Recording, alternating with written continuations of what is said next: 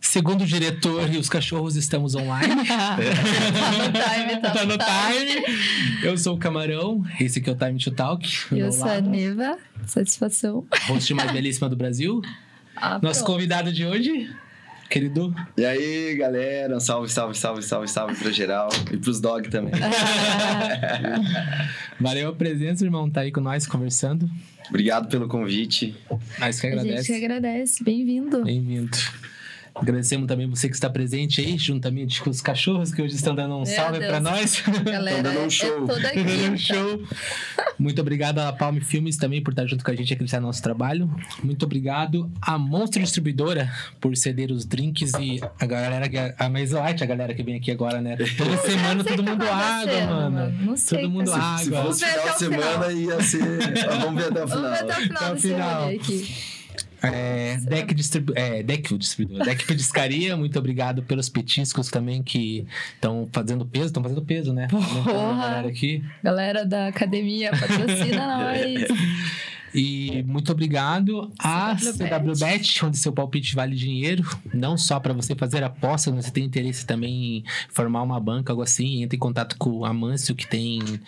É, você ganha uma grana semanalmente ou mensalmente, e você ele explica bem melhor como é que funciona para vocês, mas é uma renda extra lá com as apostas e você não precisa saber nada de futebol, ele falou, não precisa saber de nada de nada. É só querer Eu uma banca. Sabe aquela propaganda do Amanco? Sim, Amâncio. sim. Chama o Wesley lá, galera. Muito obrigado a todos vocês mais uma vez. Puca mais uma vez. Esse não é o Puca do, do desenho, já perguntaram isso pra você, É, né? não, não, eu sou muito fã do desenho. É? Eu não conheço. Você não conhece? Não? Aí, que beleza. É um desenho antigo, eu não sei se passa mais ainda também. Cara, com certeza eu acho que passa, né? Não É, é possível que eu nunca vi isso. Não! é mas oriental, tem, né? É oriental. um desenho chinês, né? É, eu acho que é japonês, não sei. É, eu acho que é Uma japonês. coisa assim de lá. Por isso. Mas nada a ver ter nome com o desenho. Não, não, não, não, não. o nome veio, o Puka veio antes, né? Veio antes. Né? a gente já chegou zoando ele, porque o Halley aqui teve apelido, hein? Meu o Deus! Quando Eu, veio. eu tava na live Meu participando, Deus. né? Verdade. Mandei alguns ali. Não tem pra onde correr, né, cara? Se você tem um apelido ali que é marcado, alguma coisa, a tua marca é marcada e você tem a referência a outra coisa, vamos, vamos, vamos chamar aquilo, né? Vamos, Vai levar pra vai, vai ter semelhança naquilo, né? Mas eu conheci, quando eu conheci você, já foi como Puca também. Acho que você se apresentou como Puca naquela Já. época ainda, tá, tempos atrás lá, tipo. Dez, É. oito anos atrás. É, acho que mais ou menos isso, uns oito É. anos, eu acho. Que É, eu tem. Eu, tempo já. trabalhava no. Acho que te contei isso já, né? Eu trabalhava no Boticário. Sim. Era uma época que você trabalhava com som e É, tal. você aluguel de festa. equipamento, né? É, É. Você tocava também nas paradinhas lá, tá Sim, ligado? tocava, Não tocava. lembro nem teu nome normal, mas. Teu nome normal. Teu nome normal, qual que é? É a Camp. Puka ao contrário. Verdade, não lembro mais. Mas enfim, quem É tá isso, aqui é- hoje é é, o- é Felipe- o Puca. Felipe Felipe. Verdade. Ah, agora que eu lembrei, depois que eu soube que você era, é, acho que é primo do Rafa, né? Eu trabalhava acho que com o Rafa também um tempo atrás. O... Rafa Schmidt. Sim, né? sim, sim. Ele é meu tio, né? É teu tio? Meu pode tio. crer. Na época da Lumi Center, né? A gente trabalhou junto lá uma época lá também. Ah, pode crer. E. Rafa é demais, Rafa é demais. Família, né? Sempre. Quando- E o Puca, cara, Puca, essa long... é uma, uma longa história. Ih, tem Tem tempo. tempo. Muito. Mas já veio desde quando eu estava na barriga da minha mãe, né? Que meu pai já chamava, que era o Puquinha do pai, era o Puca. Alguma semelhança a isso que ele tinha, não, não sei dizer 100% ao certo, porque era dele, né? Uhum. Era o sentimento dele. E quando eu nasci, era o Puquinha do pai pra cá, Puquinha do pai pra cá, e comigo no colo o tempo todo. E essa história que a minha mãe conta, né? Uhum. E aí fui ficando um pouquinho mais velho, um pouquinho mais velho, ele faleceu quando eu ia fazer quatro anos. E daí eu levo em homenagem a ele esse nome, né? Porque até então eu não lembro dele, não tive contato com ele, assim, né? Que eu possa ter uma memória, realmente algo que, que me faça lembrar dele, realmente eu não tenho, né? A não ser as fotos que eu olho e, e consagro isso, né? Mas realmente lembrar dele, assim, não, não- acho que muito jovem, né? Muito, muito novinho ali, né? Sim. Acredito que a lembrança de criança é depois dos 6, 7 anos de idade, assim, que realmente vá lembrar. Você lembra Sim. alguma coisa quando você tinha 3, 4 anos? Não, não. É difícil, não lembro. é. Nada, nada, nada. Também não lembro. Eu lembro, acho não que dos 13 pra trás e olha lá. Porra, mas ele escolheu um nome bem legal, né? É diferente, Você né? sempre gostou? Demorou, tipo, quando você foi Sempre pôr gostei. pro projeto? Assim, Não, já era desde que, desde que eu me conheço por gente assim, né? A galera da rua, meus, É, o meus, apelido meus dele amigos, assim. meus Não, amigos então, mas daí quando você virou DJ, você já pensou direto. nesse? Não tinha nem outra É, opção. Não, Pouca não, mesmo. não tinha, não tinha. Há um tempo atrás, assim, eu pensei em mudar, sabe? Não, fiquei E-. É, eu pensei assim, sabe? Daí, tipo, fiquei com aquilo na cabeça e, nossa, aquilo realmente tirava o meu sono, assim, né? Porque é difícil você ter uma identidade e depois você repaginar e mudar e tal. Legal, né? A gente vê, tudo é uma evolução. Mas como eu já tinha uma galera que me seguia naquela época, eu falei, cara, se eu mudar agora, talvez essa galera vai deixar de me seguir, talvez essa galera vai deixar de me acompanhar. Então, eu realmente resolvi manter o nome. Mas foi uma decisão, assim, que demorou uns três, de três a cinco meses, assim, que ficava entrando aquilo. Mudo, não mudo, mudo, não mudo, mudo, não mudo, mudo, não mudo. Aí resolvi deixar o Puka realmente e é eterno, será eterno. As quatro letras aí. E tem muitos artistas também, né, que tem nome com quatro letras também, né? Sim. Que são artistas fortes. Não que, que seja por ser um nome curto e tal. Aham. Não é um nome muito complexo, assim, tal. É fácil de falar também. A gente falou disso no podcast passado com o Rogério, né? Que hoje em dia tem bastante projetos com nomes mais curtos. Uhum. Antes era nome e sobrenome, era bastante nome e sobrenome. Bem comum, né? Isso. Bem comum. Agora tem bastante. Bastante Nome nome. curto. É, É curto, que facilita direto, assim. também, né? Hoje É. em dia, pra internet, pra o cara lembrar o nome de uma pessoa, quanto mais curto for, mais fácil dele lembrar, né? Exatamente isso. Teoricamente. Ou não, né? Porque tem, tipo. Não, isso não sei o que falo. É uma. Sim, não, digo assim, tem os nomes curtos, mas que você não sabe pronunciar também, né? Muito É. difícil, tipo, que nem o do Kush. Exatamente. Mano, eu acho que um dos nomes mais difíceis. Os vídeos deles assim, são os tipo, melhores. É muito difícil falar.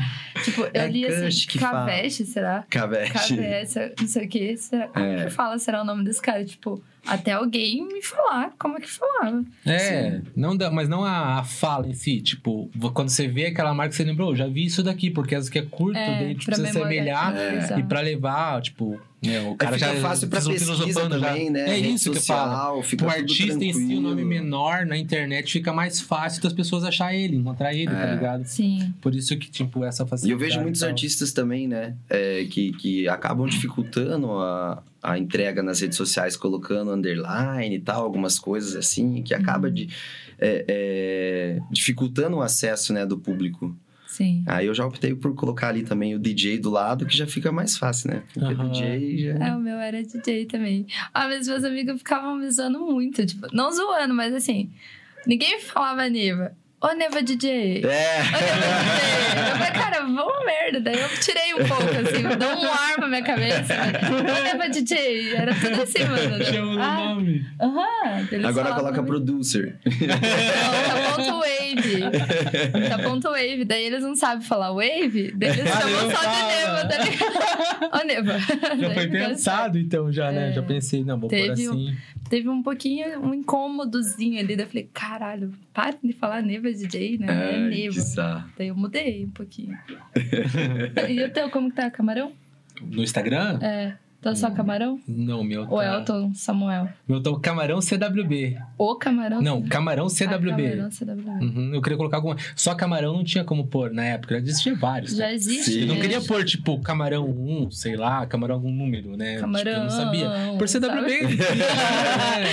é. Pô, eu gosto de Curitiba, nasci de São José, né? Mas nasci aqui, vivi grande parte aqui, então. Então tinha que ser camarão mesmo. SJP. Então. É. É, Sanjo. Sanjo. Exatamente, Sanjo. existia isso, né? SJP, existe essa sigla, mas tipo. CWB, né? Tipo, não, nada contra São José. São José ama pra caralho, mas sei lá, de momento eu achei Sei não, hein? São Joséense aí também. Não, mas é que, tipo assim, Tá ó, todo lugar que você vai, muitas vezes é muito mais fácil dizer assim, ah, sou de Curitiba. Tipo, É que nem eu, né? Eu não falo que eu moro em Piraquara. Eu falo Ah, tá uma da parada- Parque. É, sim. tá aí uma parada engraçada, né? Às vezes ligava pros brothers e falava, cara, tô indo pra Curitiba resolver uma parada ali já volto. Mas, mano, você tá indo pra onde? Curitiba. Mas você tá onde, velho? Não, tô em São José. tô aqui, velho. Tô de boa aqui. tô na minha terra, já já eu tô aí. Já já eu tô aí. Mas a gente, eu e o Nart, quando a gente mora lá em Piraquara, né? Isso que era, é perto da Parque Pinhais. A gente, daí a gente nunca fala perto da par, é, Piraquara. Leonardo, onde você mora? Eu falei, eu moro perto da Parque. Daí ele começou a rir. Daí eu falei, ué, por quê? Tipo, quando eu conheci ele no início, né? Eu falei, por que, que você tá indo? Dele, mano, porque eu também moro perto da Parque e eu não falo Piraquara, eu falo perto da Parque. Daí a gente usa isso, assim, pra, pra falar onde a gente mora, mas é Pra se Piraquara. localizar. É. É, o meu CWB foi mais ou menos. Não que eu tenha alguma coisa, mas tipo. Eu acho que o CWB é muito mais conhecido também. É mais como- bonito, né? É, também, como assim, eu já, eu, quando eu criei o nome, quando eu mudei o nome, eu já fui pensando assim, não, eu vou ser conhecido mundialmente. O nome que eu quero que carregue pra ser mais Sim. fácil, Daqui a tá pouco ligado? tá BR, tá É. Camarão BR. Camarão, BR. Camarão BR era nick que eu usava de jogo online, tá ligado?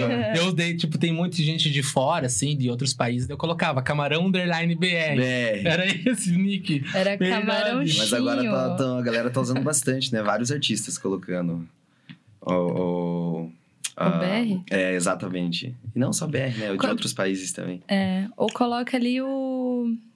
A bandeirinha, né? Tipo, ele também, no- Também. No, perfil do Instagram. Sim. É um... Pra se localizar, É. legal também, né? Legal. Então, eu é isso. Você me aguardem. E... São José pro mundo. São José pro mundo. Vamos voltar vê. pro Puca, que a gente viajou, hein? É. A gente foi pra Curitiba, pra né? São José, pra Piraquara. Não, é por causa que, na verdade, a primeira vez que eu vi ele tocar foi em São José também. Foi por causa que o Boticário era São José. Que eu lembro que Sim. você pegou equipamento lá e tocou. É porque você tocava tudo ainda. né? Era, era evento de final de ano, né? De, de- Era, era da, a festa da nossa equipe, do, né? do Boticário. Era é, bem format, então. Era, tinha o quê? Umas 100 pessoas, 80 pessoas? Isso Acho que era tinha, isso, é, por causa que era um quiosque. É, eu fazia muito isso, né? Eu gostava disso. No in- o início foi assim, né? É, primeira festa foi na garagem da minha casa. Fiz ali pra 15 amigos, ali 10 amigos. Festa, né? Nos reunimos ali, ficamos ali escutando música. E daí dali foi partindo, fui para trabalhei, é, montei a minha própria empresa de som e sonorização e iluminação. E trabalhei um ano mais ou menos assim. Daí depois trabalhei uns dois anos de é, trabalhando com, com empresa de som, montando sonorização também, iluminação para eventos. Daí até que um dia o, o- dono desse, de- de- dessa empresa falou que a gente ia trabalhar numa festa eletrônica. Daí eu falei, ah, que massa, né? Cara, eu já tava meio que envolvido ali. Eu falei, que bacana. Montamos a festa, tudo, foi legal pra caramba. E ali despertou interesse, né?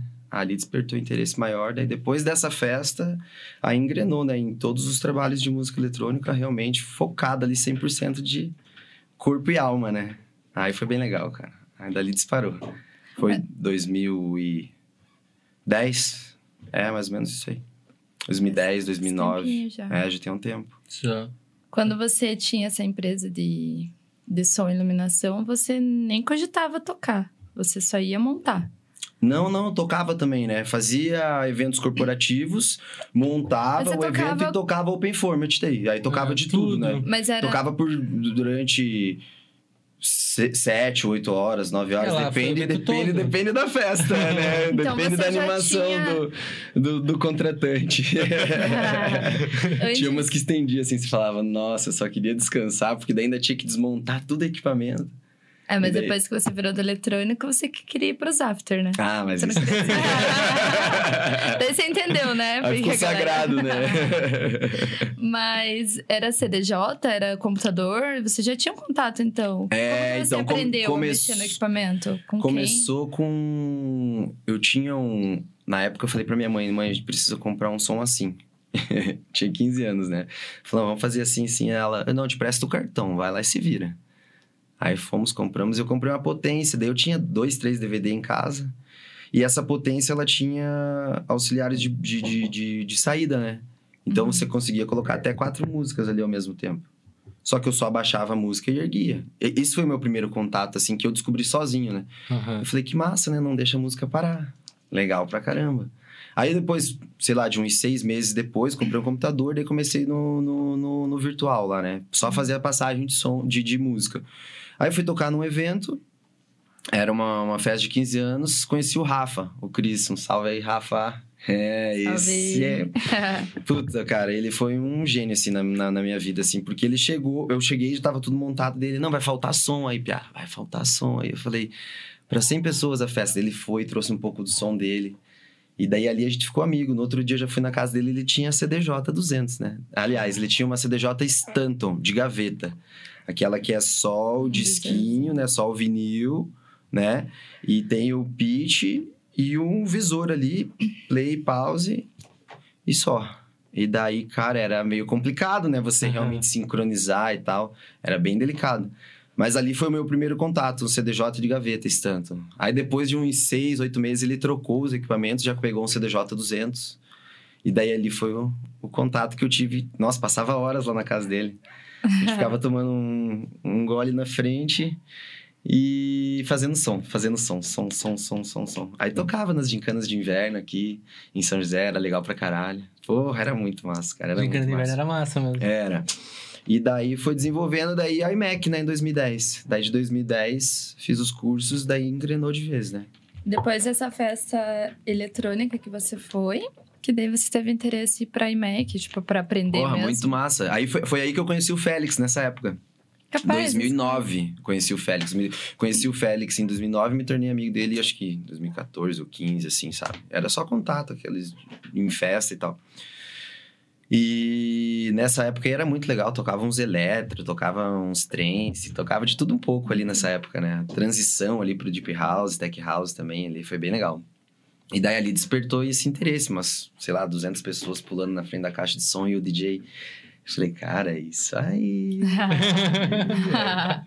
Vamos comandar o som pra galera dançar. Daí esse foi o propósito, né? Aí onde foi tudo começou a, desenvolver e realmente viver isso ali, né? Viver a música, né? Não quero mais carregar a caixa, não quero mais montar a iluminação. Só quero chegar e. Só tocar. E tocar. É.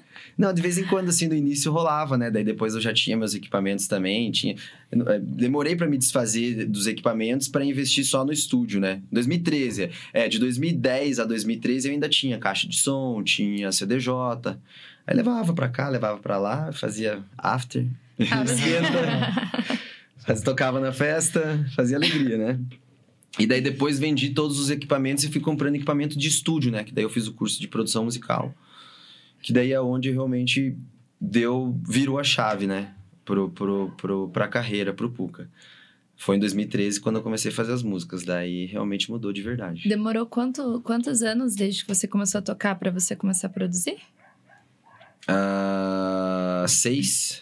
Seis, seis anos. anos. Você ficou seis anos só como. Só tocando. Sete. Só discotecando. E, e nesses seis anos foi toda essa, essa história que eu falei, né? Entre eventos corporativos, entre trabalhar em empresa de som, né? E trabalhar em clube, né? Trabalhar, fazer festa também. Então foi tudo um aprendizado, acho que esses seis anos. Uhum. Né, para depois realmente é, colocar para fora tudo isso que eu tinha aprendido e, de uma outra forma, né? E até toquei um tempo ali, né? Acho que de 2013 para 2014 ainda era mais discotecagem. Daí, final de 2013 que lancei a primeira música, pelo Só Track Boa, daí deu um, uma alavancada legal, assim, foi bem legal. Foi bem legal. bem legal. É, bem legal. E foi tua primeira track, né? Foi. Tua primeira track, você já é, lançou Eu cantava aquele vocal o dia inteiro no trabalho, o dia inteiro, assim, aquilo na mente, assim, né? O Alejandro, um grande amigo aí que mora em Tampa hoje. O Alejandro trabalhava lá no parque com a gente, né? Uhum. Aí ele falava, cara, você é muito chato, velho. Você é muito chato, você fica cantando essa porra o dia inteiro, velho. E eu com aquilo, né? E aprendendo a fazer os beats ainda, né? Aprendendo a criar a música e tal. E óbvio, a primeira música o cara acha que tá um espetáculo, né? que é. Mas eu acho massa Eu também gosto, né? Porque eu, eu gosto também, mas comparado com o que você já eu... aprendeu hoje, você fala, nossa, é muito ah, cru. Sim. A é evolução, é muito... né? Entendeu? Mas não era algo assim com uma qualidade ruim, não era uma música simples, né? Uhum. E pra época é, o, do Brazilian Bass ali era simples as músicas que rolavam também, né? Uhum. Era aquela mais aquele build-up, subida e voltava kick, bass e claps só. E explosão da galera, né? Isso durou um bom tempo, né? Um bom tempo. Verdade. É, ela é bem cantadinha, daí fica mesmo na. É. E teve alguma sacada essa, essa track? Tipo assim. uma história que você chegou no, chegar e produzir ela? Ele cantava de não, é, você é. canta. Fora isso, não, assim, né? Mas aquilo ficou cravado, assim, um bom tempo, né? Essa música, ela era um hit na época, sem Sim. ser no eletrônico? Sim, é da a Cristina Aguilera, né? Cristina Aguilera. Hey, sister Sister soul, sister soul. Uhum. E voltava. É, Então você, que mas você, já você nem só lembra mais ela da Cristina cantava lá na cabeça e falou, vou fazer uma versão é porque dela. ficou só isso, só esse, só essa, essa parte de- do vocal ali, né? E Aham. eu sampleei essa parte do vocal e aquilo ficava na minha cabeça, né, cara? É só fazer isso. Pau, né, cara? E foi, foi, revolucionou bastante. Na época ali, em, em questão de, sei lá, acho que em dois meses deu mais de 300 mil visualizações, assim, foi, tipo, uma galera tocou, Uhum. né? Fizeram dos remix dela, né? Também. É, o, o, o Vintage fez um remix dela, o Porra. Brai também fez um remix na época, e saiu pelo seu track boa, né? Então foi bem legal. né? Aliás, não, falei merda. o Vintage fez um remix da Solarianisme, que foi um EP que eu fiz depois que saiu na nossa track boa Nossa, também. que boa. Aham. Mas a, a Hey Sister foi, foi single, né? Realmente foi single, é, eu confundi. E daí, quando essa track deu essa, essa repercussão, assim... Aí, aí que- mudou tudo, né? Porque daí a galera te, te, te olha de outra forma, né? Já te, te encara como. Pô, o cara, além de ser um DJ massa que eu curto, que discoteca bem, que tem boas músicas, agora ele tem uma música dele. E era muito legal, porque a galera já escutava o primeiro kick dela. A Eu já galera sabia já qual come- que era. Aham, a galera vinha Fica assim, ficava empolgado e tal, e pulava e caixa. Era muito bom, assim, sabe? E a sensação de você tocar a tua própria música, né? Isso, acho que não tem nada que pague, né? De você ver a felicidade do público, de você ver a galera, né, pulando e se dedicando ali na, na- em, em consumir o som naquele momento, né? Isso é legal. Porque foi tempo ali até lançar a, pri- a- a primeira música, acho que demorou aí uns quatro meses para eu ter confiança realmente falar, não, será que é isso? Mandava pro brother escutar e tal. Não, é isso aí, foi, vamos nessa. Aí foi, né? Aí, Aham. aí desenrolou. Eu lembro que essa track, alguma até tem vídeo. Deve ter vídeo teu também, né? Não falo teu também. Claro, Mas alguns sim, vídeos meus no parque, quando rolava, essa track, todo mundo filmava que era tipo. Cara, principalmente Muito lá foda. tocava, assim, a galera escutava, vinha correndo, a galera. Era essa e a Gypsy Woman, né? Larari, Aham. essa aí era, era- chamava mais, assim, né? Essa já foi, né, é, é, com, com os Atruminic. Isso foi, acho que a ter terceiro, terceira ou quarta música que eu fiz. Então teve uma sequência boa ali, um engajamento bem bom de, de início de produção musical ali, né? Que alavancou realmente a, a carreira do, do artista, né? Acho que isso influencia bastante. Tem que ter, né? Tem que ter, tem que produzir as próprias músicas. Óbvio que tem muitos artistas que se destacam, né? Só com a discotecagem. Uhum. De repente, a forma que ele mixa, faz bastante mashup na hora, edite, toca com vinil. Tem uma atração ali, né? Mas a música e a sensação de quando você tá tocando é a melhor que tem. não, tem pra bater. Mudou muito, assim, a tua visão como artista depois que você começou a produzir? Ah, mudou, porque daí você faz planejamento, né? Você né, fala, não, daqui dois meses vou lançar outra. naquela gravadora ou naquela gravadora, quero atingir tal público, quero fazer né, tal coisa nesse segmento. E até porque eu nunca me prendi, assim, né? Óbvio, né? Eu levanto a bandeira do, do tech house e do house, mas nunca me prendi, assim, só a esses dois gêneros, né? Sempre foi... Eu tenho um som mais progressivo, tenho um som mais melódico, tem disco, tem deep house, tem house, então tem de tudo um pouco ali, sabe? Uhum. Porque eu, eu acredito que a música boa que vai conectar com o público, assim, sabe? Inde- Independente de seguir só aquilo, né? Eu vou tocar só tech house. Não, não, quero fazer de tudo, quero fazer música boa e jogar pro, pro mundo. Uhum. É, você tá seguindo a atualidade, vamos dizer assim. Tipo, na época lá você fazia um bass house. É. Era um Brazilian bass, um bass house. Foi aonde eu comecei, foi, foi o, o Brazilian Bass, né? Foi o Bass House mesmo.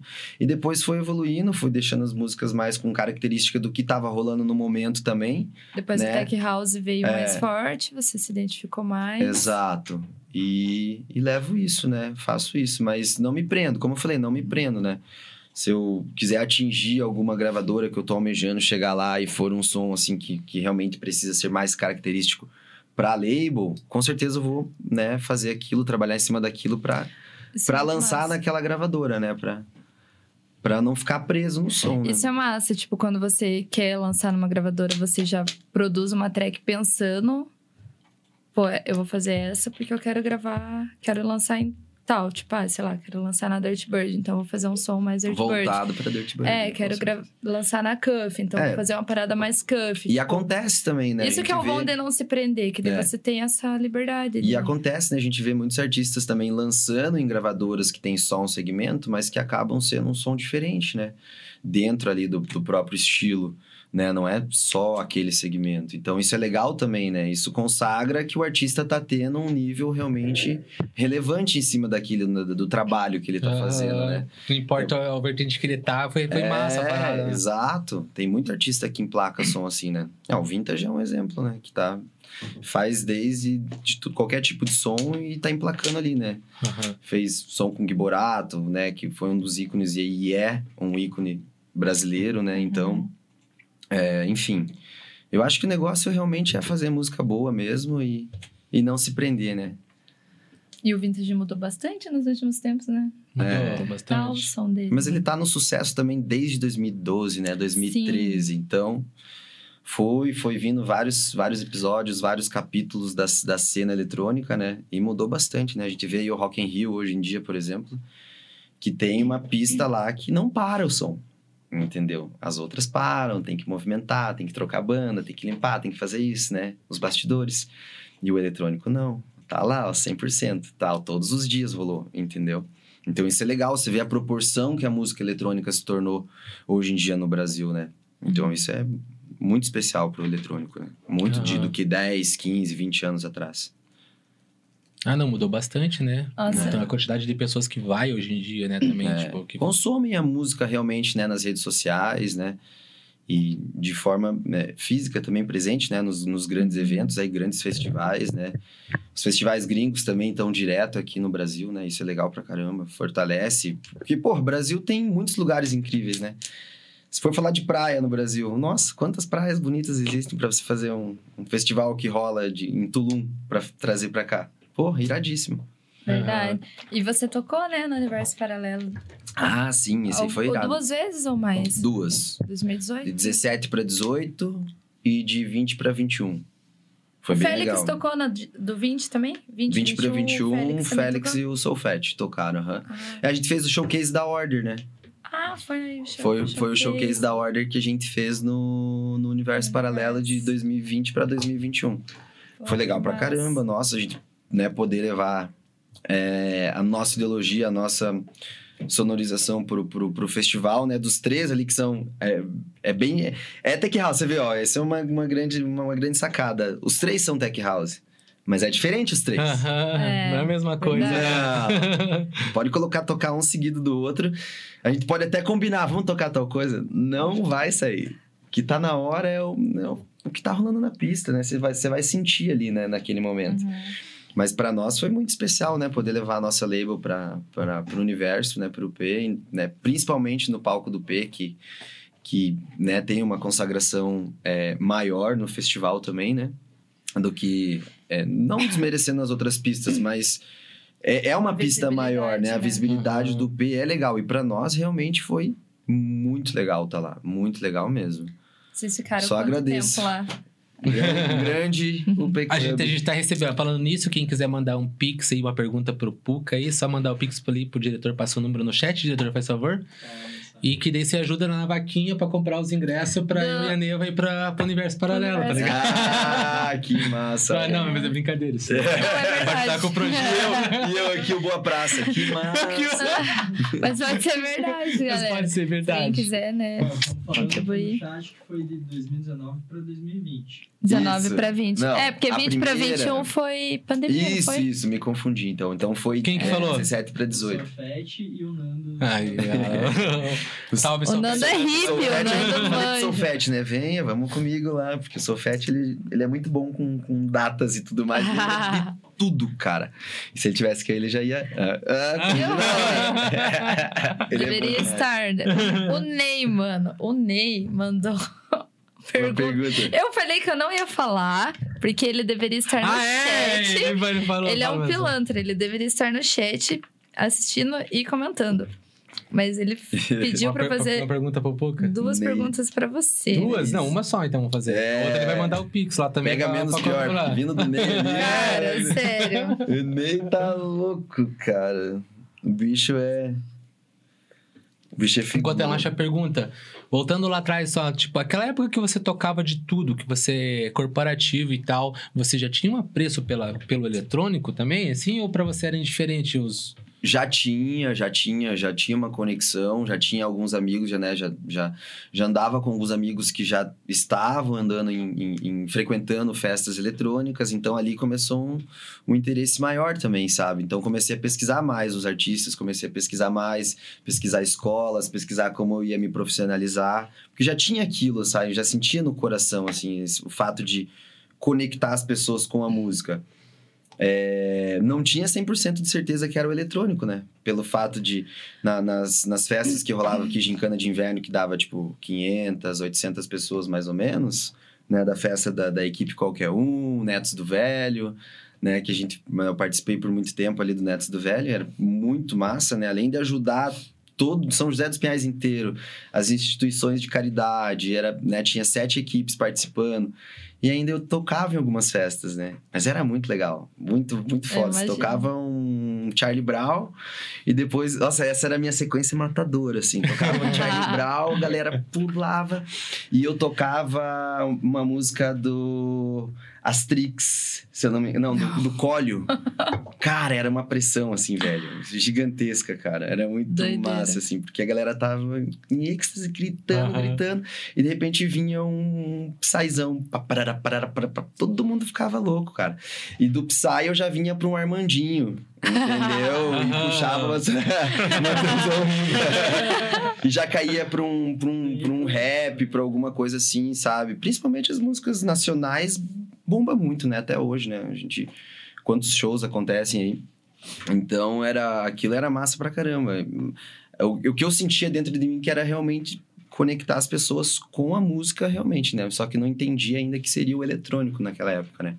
2008, 2009 ainda não tava aí que, né, trabalhando na empresa, eu fui tocar na famosa rave, tocar na famosa rave, fui, fui, fui montar a famosa rave, né? Festa eletrônica. Ali daí despertou um interesse maior, né? Depois você vê a galera. Inclusive tal. ali eu conheci o Everton, né? O, o Eton, que é dono do Aham. parque, né? Foi lá que eu conheci ele nessa época, lá atrás, que rolava as festas lá. Mas a festa era Ah, foi lá dele que que você você foi foi montar? montar? É a festa Foi. do zoológico, né? Ah, no zoológico. Era- no zoológico. que era próximo, né, do zoológico, a chácara. A chácara do Azul. Era a chácara do zoo. Eu Aí tô rola- ligado. Até foi- hoje tem rolê lá. Foi a primeira festa, em 2009, que eu fui lá. Daí... é, montamos ali, 2010 o curso, daí 2012 o Eto né, me convidou para trabalhar no parque. Ele falou, ó, tô montando um clube aí, quer participar? Eu falei, bora lá, vamos trabalhar junto. Daí trabalhei no parque de 2012 a 2015. Aí é onde eu adquiri mais experiência também, mais bagagem, né? Quantidade de Uhum. artistas, sete, oito artistas, dez artistas, todo final de semana. Pô, ali passei por todos os artistas legais ali, né? Os nacionais tocaram quase todos ali. E os gringos também, era muito massa. O primeiro ano, assim, era outra ideologia, né? Era festa no domingo, tal, foi... E ali, realmente, eu eh, tive mais, adquiri mais know-how ali para colocar tudo isso na bagagem pro Puca e pra... Tanto que em 2015 ele falou, ó, ou você trabalha aqui ou você é DJ, cara. Eu falei, não sou DJ. não dava pra conciliar as duas? Não daí- dava, cara, não dava, não dava, mas nossa, eu agradeço demais, assim, porque o Edo sempre foi um cara muito parceiro, assim, sempre me ajudou bastante e, e me deu essa oportunidade de trabalhar lá e me conectar, né? Óbvio que a pessoa ela faz por ela mesma, né? né? Então, se eu talvez se eu ficasse quieto só trabalhando, não, não teria tantas amizades como eu tenho hoje, né? Pô, os artistas nacionais converso com todos, né? São todos legais, são todos gente boa, todos mandam uma sonzeira. Todos estão aí fazendo o Brasil crescer cada vez mais, né? Mas isso é bom. E foi bagagem ali que eu peguei. E daí 2015 que realmente trabalhei só com a música, né? Só com a música. Não, não... Aí depois veio a gravadora, né? Veio a Order, que 2018.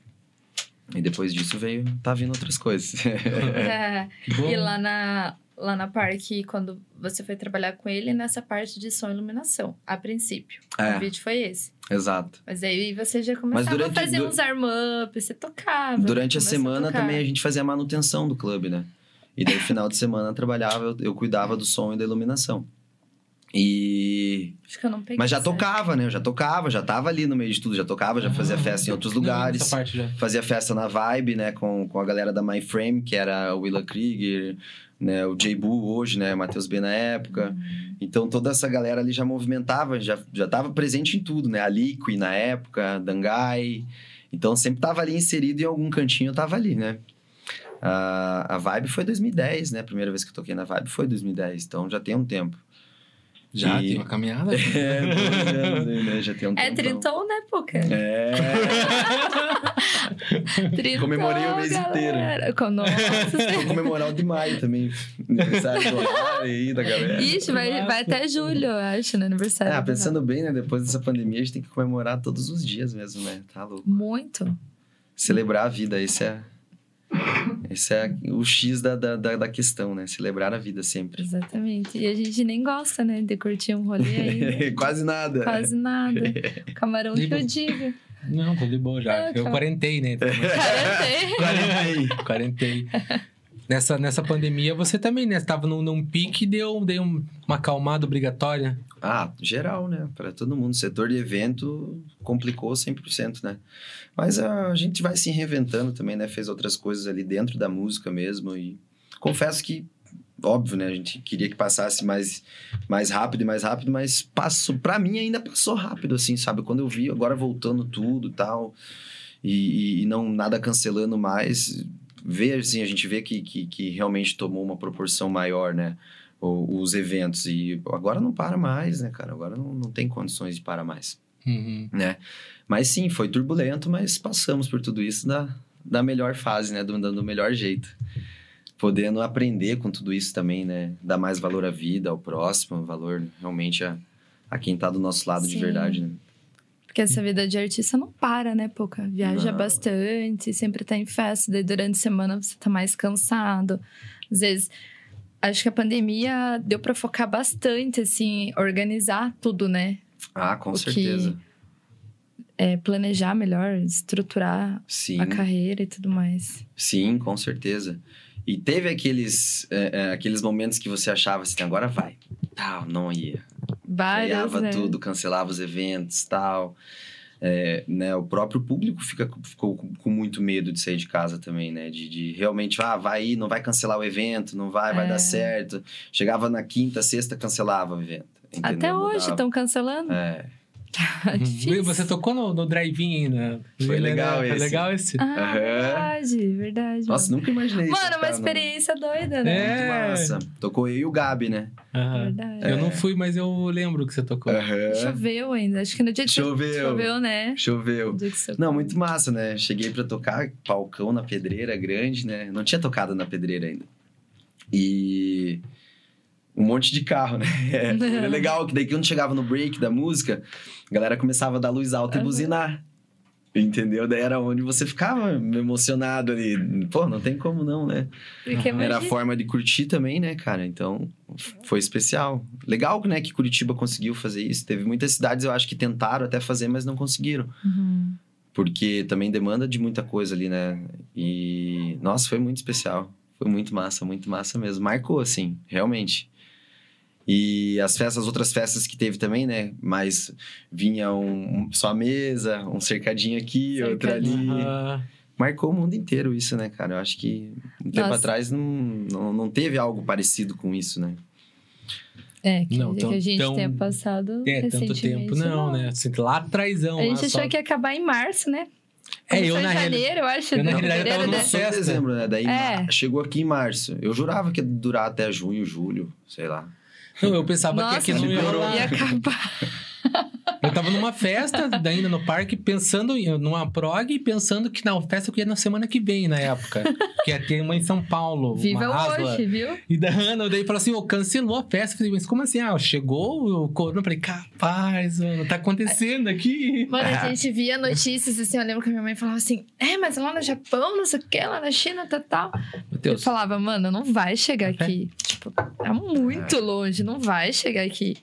E ele ficava nessa também. Pra você ver, tipo, hoje em dia, assim, acho que a gente aproveita muito mais as coisas, né, depois desse Covid. É, dá mais valor, realmente. Você vai no né? rolê assim, nossa, você quer aproveitar até o último segundo do É. rolê, assim, porque, cara, a gente ainda tá sujeito a muita coisa. É. Tem, tem várias variantes, assim, que ainda, né, estão por aí mais. E mais pra frente também as outras coisas que vai rolar, né? Tudo, Tá, é. tá escrito, né? Que, que a gente vai passar ainda por muitas Muita dificuldades. coisa. Então, eu acho que isso foi algo assim pra gente realmente aprender e já se blindar pras próximas, né? E fazer algo- acontecer mais rápido, né? Porque essa demorou demais, né? Dois Muito. anos aí pra pra descobrir algo, pra tentar salvar algo, fazer algo aqui, fazer algo lá. Demorou demais, demorou demais, né? Se tornou uma briga muito política ali, né? Poder, poder, poder, poder, poder. E daí no final, quem paga somos nós. pra variar, né? Fez muita live, Puca? No início eu fez fiz live. bastante. Ali de, de abril, Fez uma de aniversário. fo- foi onde eu comecei. Foi de aniversário, aham. É...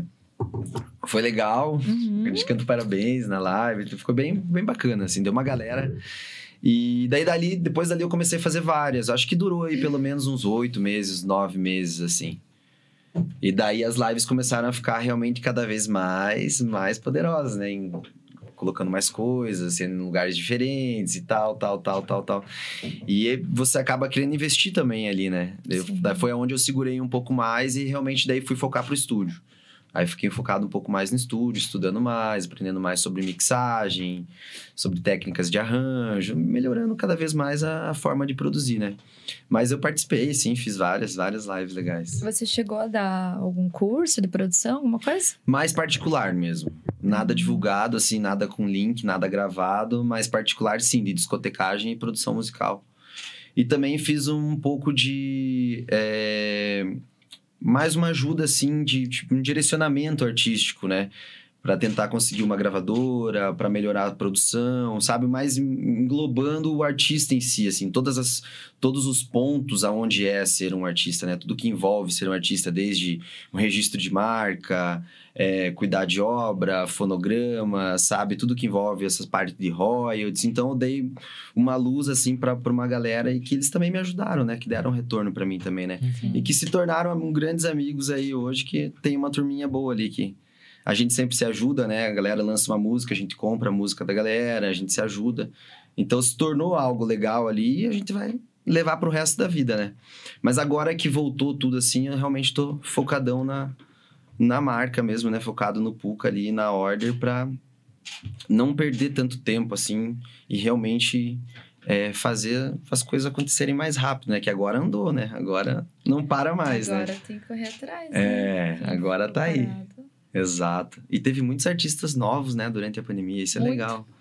Muitos, muitos, muitos, muitos, muitos, muitos, muitos, muitos. Apareceu bastante, né? É. Você mudou bastante, assim, tipo, essa pandemia fez o Puka mudar um pouco a vertente ali, tipo, a subvertente do Tech House, tipo, a forma de produzir. Porque eu vi que, ouvindo suas músicas um pouquinho antes da pandemia e ouvindo seu som agora, a gente sente uma, uma diferença, assim.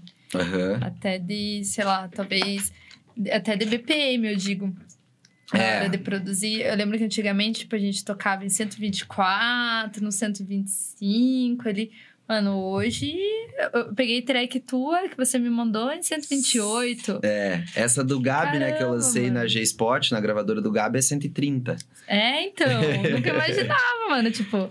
Mas na verdade nem eu, porque isso. na verdade assim, quando eu sento pra produzir, é, geralmente assim eu busco algo que me inspire naquele dia, algo que, que realmente faça eu me conectar com aquele momento ali, sabe, na hora que eu vou sentar realmente falar não, vai ser isso aqui hoje, ou para aquela gravadora, ou isso, ou vou produzir dessa forma.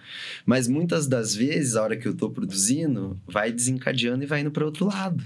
Vai colocando elementos diferentes e ela acaba ficando diferente o som, obviamente com uma característica minha, mas se você pegar as minhas músicas, elas são meio que diferentes umas das outras, assim. E como eu falei lá atrás, acho que eu não, não me importo muito para isso, assim, porque eu realmente quero agradar vários, vários públicos, né? Várias, várias pessoas. Então, é, acredito que sim, mudou. Mas quando eu vou me apresentar, quando eu vou realmente fazer um show, acaba que eu toco algo para aquela pista. Né? Se eu vou tocar num som mais underground, numa, festa, numa pista mais underground, eu vou focar mais naquilo e vou acabar colocando uma pitadinha do Puka ali também, que o Puka é um pouco, um pouco mais pop, né? Ele não é tão underground. Então tem uma pitadinha ali, obviamente nos clubes que eu toco, mas é eu gosto Da, da farofada. Não, eu gosto, sempre gostei, sempre gostei. Então sempre tem um vocal diferente, sempre tem alguma coisa que tem essa característica do Puka, né?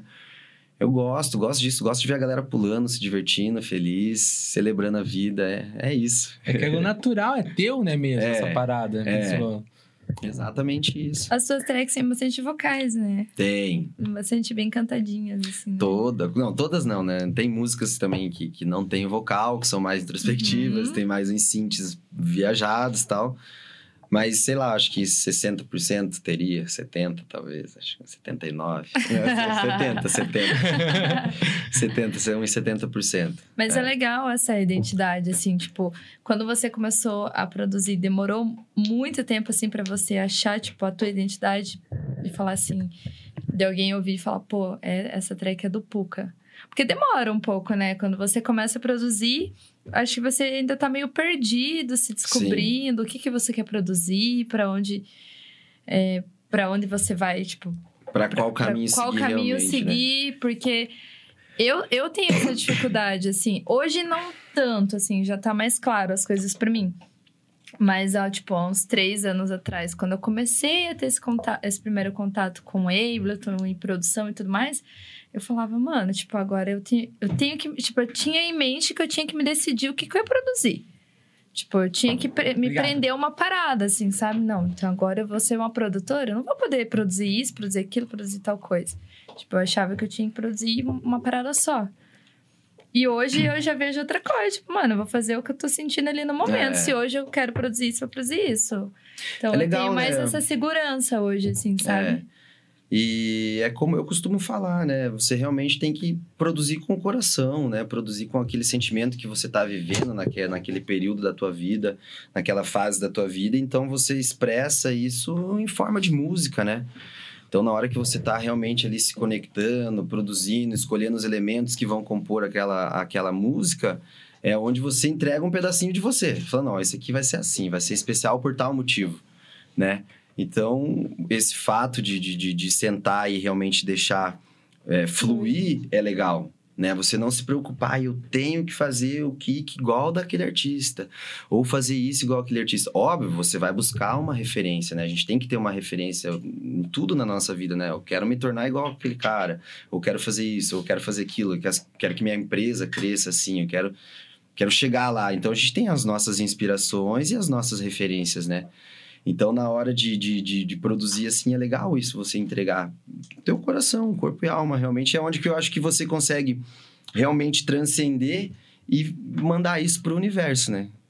Quanto mais pessoas você conseguir conectar, é, vai ser melhor pra tua vida, né? Massa. É, isso é legal, né? Com quem que você fez o curso na IMEC? Cara, na época, Ilan, Matheus B, o Jaybu, é, Alonso Figueroa, ah, quem mais? Ai, cara. Vários teve professores, mais. então, davam produção. Rafael, Rafael Araújo, Rafa, grande Rafa, com certeza. É que cada um ministrava um, um pouco do curso ali, né? Dividia um pouco ali as aulas, tal, conforme cada um, né, fosse explicar cada parte, né, a parte teórica, das partes práticas, de cada, né, de cada função, cada coisa era bem dividido. Isso era legal, né? Porque aumentava a dinâmica também, né? Aham. Não ficava tão, tão, tão monótono ali a, a aula, né? Então acabava tendo uma direção maior, você se conectava com mais pessoas, né? A escola é muito legal, cara. Ah, hoje em dia massa. não é assim? Hoje em dia é uma Acho que eu pessoa acho só. Só, só que é dividido em módulos, né? no Módulos, caso, acho que, né? acho que nem o Alevaz que faz a É. parte do. de. network, essas partes, tem várias partes que é cada um que faz. Eu não- Ah, antigamente, na época do Boca, eu não sei se já era essa dinâmica dessa Tinha, forma. Sim, sim, sim. Era dividido.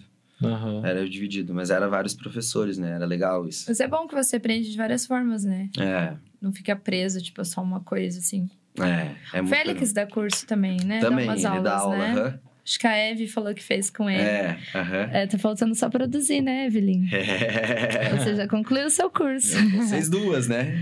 Eu não tá- concluí mas ainda. Já tá. Vai. Já era Tem pra estar, né? né?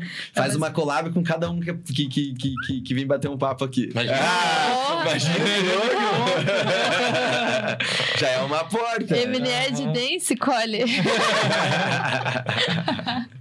Ó, é uma boa, tinha Mas são Quer- portas, né? quer São lá? portas que você Sim, vai abrindo. Esses sim. contatos é muito importante, né? É que tudo você... assim, né, pro artista, eu acho. Por isso que eu perguntei até do começo. Você falou. É, a, você construiu toda uma parada que esse- as pessoas que você conheceu, tudo, de alguma Foi forma, chave. ajudam, tá ligado? Foi tudo Sim. chave. Foi tudo, fui me conectando realmente ali com as pessoas, né? E, e você aprende muito, né? Com, com pessoas que já estão no mercado há 5, 8. Se a pessoa já está um ano no mercado, você já vai aprender muito com ele. Entendeu? Porque, porra, um ano você aprende muita coisa, cara. Muita coisa, muita coisa. E principalmente ali, que às vezes eu ia recepcionar o artista no aeroporto, levava no hotel, você ia comer alguma coisa. Então você vai criando um laço com o artista, né? Então isso foi muito bom, foi muito bom, foi muito bom mesmo. E E- qual, mo- Pode falar. Qual momento desses aí que você falou que você falou assim, cara, tipo, eu vou. Que nem chegou o momento que o Eton te falou, você, ô, cara, você trabalha aquilo. Mas antes disso, falou assim, cara, eu vou focar no pouco artista mesmo, que é DJ que eu quero. Pra você ter essa virada de chave, tipo, demorou um tempo depois da produção? Como Não. Sempre foi tudo muito bem planejado, assim, sabe, Camarão? Sempre tracei as coisas assim e falei, não, quero. Dezembro desse final. Dezembro desse. de- no final desse, desse ano, né? Dezembro. O que que, aonde eu devo chegar? Então, eu traço as metas, então já coloco ali. No meio tem os obstáculos, né? Porque a gente sempre. A gente sabe que, que a música não é, é, que não é fácil, né? É complicada. Não só pro lado eletrônico, mas para qualquer vertente de música a gente sabe que é difícil, né? Não, não é tão Uhum. simples chegar ali. Você tem que fazer um trabalho legal, você tem que apresentar algo legal. Então, eu sempre foquei nisso e sempre levei isso na minha mente, assim, sabe? Não, vai ser assim, vai ser assado, quero chegar lá, quero fazer isso, sabe? Então, foi, foi indo passo a passo, assim, que o próprio universo foi me mostrando, dando as dicas, eu vendo sinais, Ah. aproveitando isso. Sabe, eu sempre fui muito focado, assim, de, de sinais. Então, sempre vejo, assim, aonde... Aonde tá vindo para mim? Tá piscando ali, tá vindo aqui. Então, eu vou agarrando essas oportunidades e, e criando isso pro Pu, cara. Se tem uma parada assim, tipo, eu até tava comentando com o diretor mais cedo, acontece tal coisa, você fala assim, cara, isso não aconteceu à toa. É um Exato. sinal de alguma coisa, tá ligado? Exato. Pra ir. É. Não, e às, e É. vezes fecha, fecha uma porta, né? Às vezes Aham. fecha duas, três. E você fala, caraca, velho. De novo passando por isso, fazendo isso de novo, mas é pra te fortalecer. Às vezes faltou isso aqui, ó, Pra você lapidar dentro daquilo pra passar pro próximo, para próxima fase, sabe? Aham. Então é, é, é muito importante você saber o que você quer ser pro futuro, o que você quer né, ser daqui tanto tempo, que é onde você vai eliminando todos esses erros, essas falhas e vai encurtando o caminho, né? Então, às vezes troco ideia ali com os meus amigos ali, os alunos, e eles falam, porra, cara, não sabia isso, não sabia aquilo. E eu me, me falo assim, caraca, velho, se, se eu tivesse, se alguém me falasse isso aqui que eu tô falando pra ele agora, há quatro anos atrás eu tinha feito tudo diferente. Então isso ajuda, isso Muito. ajuda muito, sabe? E o mais legal, acho que da, da, da, da, da, da vida, assim, é você realmente passar a informação, passar conhecimento, passar o que você aprendeu pra frente. Isso é legal, né? E quando você passa isso pra frente, você libera uma. É, como é que é o nome, cara? Cetonina, se eu não me engano, que é dentro do teu organismo que te deixa feliz. E que você vai ver as pessoas, né? Tipo, sorrir pra ver sorrindo, sabe? Aham. Então isso é e vai legal ser pra caramba. lembrado, né? É. Por essas pessoas. Eu, eu acho que é, é, é vivência. Acho que muita coisa a gente tem que passar. É um processo. Porque. Tipo, se alguém não te falou lá atrás, é porque não era pra te falar. É. Tipo, eu, eu sou muito assim, tipo, é você falando de portas que se fecham. Antes, eu ficava muito preocupada em ter que tocar em todos os lugares, tipo, É, eu tive essa fase assim, já, é sei. fase, né, mano? É Tipo, fase, são tudo meu fases. Deus, tipo, e daí, na verdade, nunca tinha essa preocupação, mas as coisas aconteceram muito rápido pra mim. Sim. Daí, tipo, nossa, começou a aparecer muita, muita coisa e eu queria abraçar o mundo. E uma galera às vezes me falava assim, ó, Cuida onde você vai. Neva, não toca em todo rolê, Ah. não toca todo final de semana, não sei o quê. Só que eu falava, mano, tipo, É. o povo tem que me conhecer. Eu tô chegando agora, a galera tem que me conhecer. E a forma deles me conhecerem é assim. Então eu ia, eu me jogava, tipo, eu Sim. sempre me joguei É, eu, muito eu nas fiz, paradas. fiz muito isso também, assim, muito. Daí depois de um tempo que eu já, às vezes tinha mês que tinha 8 gigs, 9, 9 gigs, sabe? E foi começando assim, tudo de, de, de, de pouquinho em pouquinho, perto, indo viajando de carro aqui, busão, sabe? E foi indo até hoje que daí roda legal, né?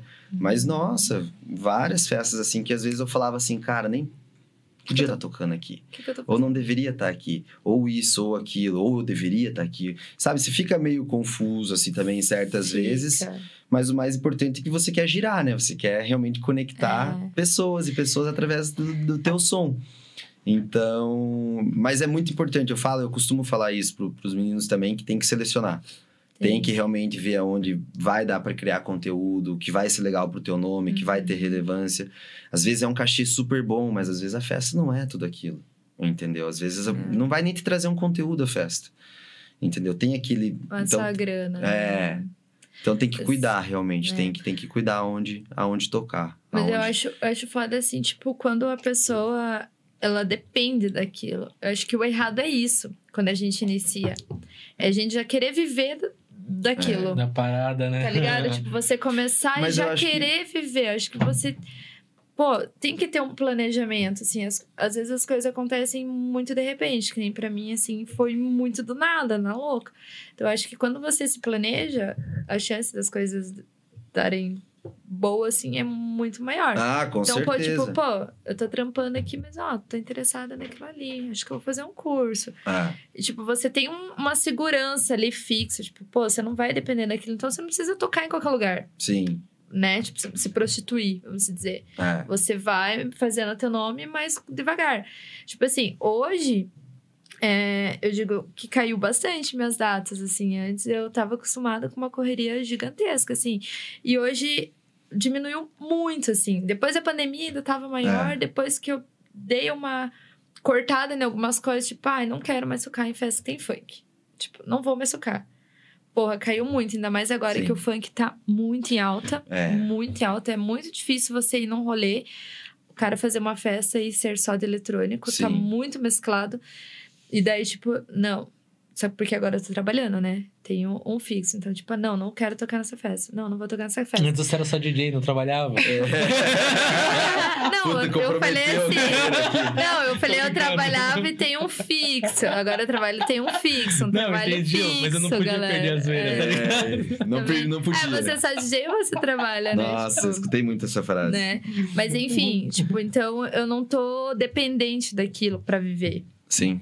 E daí, em alguns momentos, eu paro assim e penso: caralho, eu olho a minha agenda assim. Principalmente que eu vou olhar a minha agenda assim pra ver se tem alguma coisa. Eu falo: caralho, eu não vou tocar lugar nenhum no final de semana. E antes É, eu tocava, tipo, também, né? em três, cinco, às vezes tocava em cinco festas no final de semana. Tipo, em três rolês na mesma É, noite. o, o lado bom disso, de você tocar bastante, é que a galera realmente conhece. Uhum. Daí depois você vai mesclando. Depois que você já tem o teu público, é legal você fazer isso. É importante o artista tocar em vários lugares. É legal, Sim. porque realmente a galera vai te conhecer.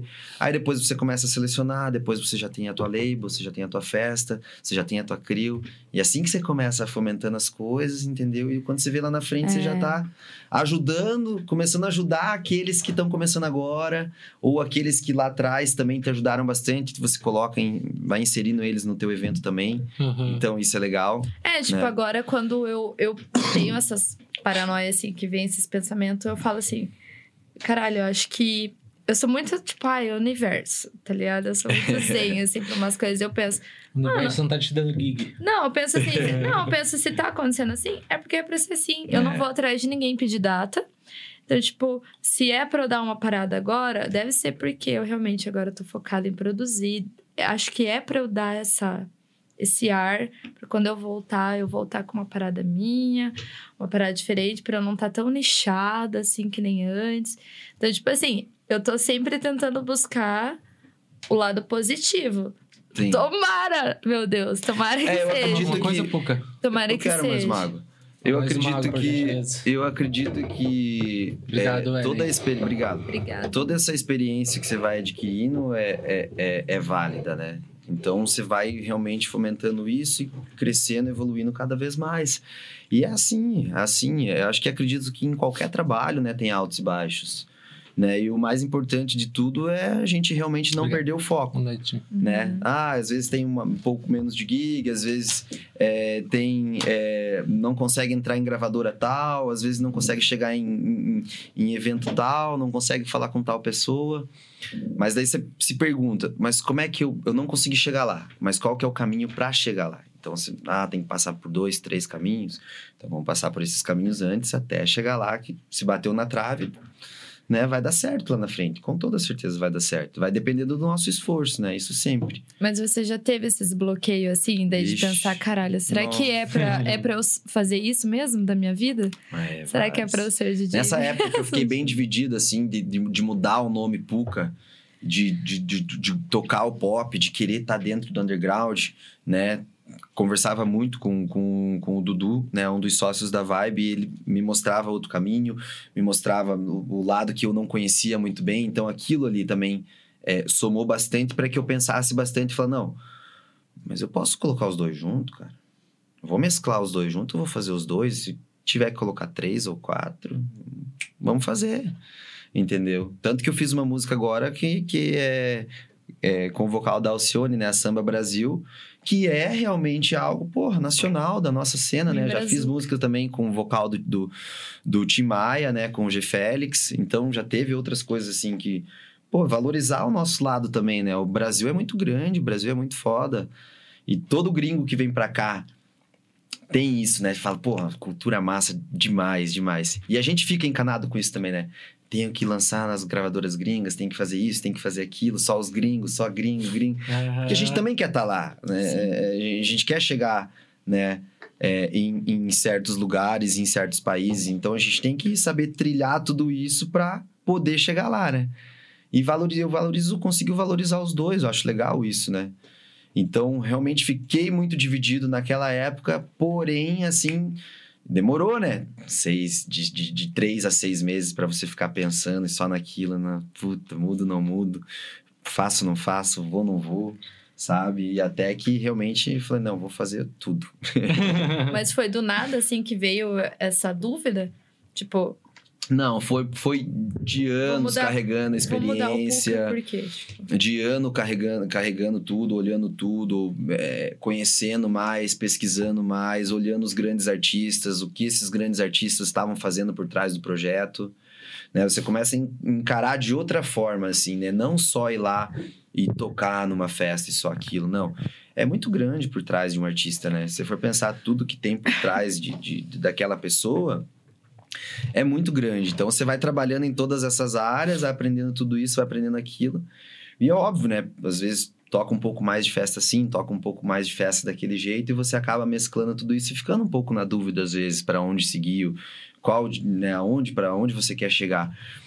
Mas eu acredito assim que tudo que eu construí, tudo que eu fiz assim, sabe, para em relação à música, não me arrependo de nada, sabe? Foi tudo legal, foi tá, tá sendo tudo maravilhoso ainda, muitas conquistas, sabe? Tá sendo incrível tudo que tá rolando. E foi legal, cada passo, cada coisa que rolou foi, foi especial, com certeza. Com Você- certeza Você mesmo. canta ainda? Canto? Quando você faz as, as a primeira, que você ficava cantando, o cara falou, para de cantar aí. Você faz quando você ainda canta antigamente. nossa, tem várias coisas que rola, né? Já rolou de eu estar fazendo alguma coisa e parar de fazer aquilo e produzir, porque teve aquele gatilho, teve aquela ideia. Principalmente quando eu tô viajando, assim, dá vontade de produzir, sabe? Eu, eu gosto de, de meditar, assim, quando eu tô no avião e eu olho as nuvens, assim, tal. É onde eu me conecto. Então, chego em casa, já dá aquela vontade de... Você é bem good vibes, assim, numas É. paradas, né? Nas plantas da tua mãe, né? Pô. Nas plantas também, né? Esses dias ela me mandou um vídeo muito engraçado, cara. Eu dava muita risada. É um vídeo assim que a pessoa tá. é, borrada, assim, parece de, de, de cometer um crime, né? A pessoa, né? Ela tá toda borrada, assim. É, eu comecei é, comprando três plantinhas por um real, sabe? Aquela, aquela- três plantinhas por um real. Depois eu ganhei umas mudas da minha avó e da minha mãe. Depois eu comecei a roubar, comecei a roubar as mudas do parque e das praças. E hoje eu sou ladrão. ladrão de plantas. Cara, Você eu- sabe que isso é a idade, né? é. Não, mas sempre gostei, assim, sabe, dessa, dessa, dessa parte good vibe, sempre gostei Aham. mesmo. E o fato de você viajar, né, pelo Brasil todo, são várias crenças, são várias religiões, são várias coisas, assim, que você vai realmente se, conectando, né? Eu sou católico, mas eu sou um Uhum. católico hoje em dia não praticante, porém, eu tenho muita fé. Entendeu? Eu sou um cara que sou coberto de fé e, e de bênçãos, assim, me sinto muito privilegiado por viver o meu sonho, por trabalhar com o que eu amo, por conectar as pessoas, né, por conversar com as pessoas e conhecer cada vez mais e mais e mais e mais pessoas, cultura, crença, e você vai conhecendo cada vez mais, né, as, as coisas daquela cidade, daquele estado, né, daquele núcleo, enfim, de tudo, de, de cada pedacinho do Brasil, né, e é o que eu quero começar a conquistar mais o mundo, né, é, da América do, do, do- Sul aqui conheço Paraguai, Bolívia e Peru. E tudo indo trabalhar, sabe? E o meu Uhum. propósito de vida é esse, viajar trabalhando. Então é legal isso, né? Você ter, conhecer cada detalhe, cada crença, cada cultura. Isso eu acho muito legal. Então hoje em dia eu coloco um pouquinho de cada coisa em mim. Então, cada vez que eu tô bravo, triste, revoltado, sabe? Além de ter a minha fé ali, do catolicismo, te- pego toda essa cultura que eu já aprendi e vou aplicando em mim, né? Tanto que o. o, o, o me fugiu o nome agora. É, Osho, né? Osho é muito Nossa, eu ia legal. falar isso. Eu ia falar a verdade. É, já li alguns livros do, do Osho que realmente desperta esse lado, né? Uhum. da meditação e de você ficar realmente tirar um tempo e ficar pensando em nada. Porque a gente tá pensando em tudo o tempo todo. Nossa cabeça tá tipo. Tem que fazer isso, tem que fazer aquilo, isso, isso, Uhum. isso, isso, isso, tem que cuidar. Meu Deus, 11 da noite. Fudeu. É, eu sabe, falei pra ele, tá com Você- carinha de cansado hoje, né? Ele falou na hora que eu cheguei. Cara, tipo. O camarão é assim, né? É, mas é, e quando você vê, você fala, nossa, se tivesse mais umas 10 horas pra trabalhar hoje, assim, sabe? Pra fazer, com, criar mais, fazer mais. Pra render a parada, né? É, chega um momento que tá, tá todo mundo assim, né? A gente conversa com as pessoas, as pessoas estão com essa ansiedade, vão fazer mais e mais e mais e mais e mais. Sim. O mundo cobra isso também, né? Tá cada vez mais assim, né? E. Então, o fato de eu, eu- praticar isso, né? A meditação, o yoga, essas terapias, fazer terapia, isso ajuda demais, né?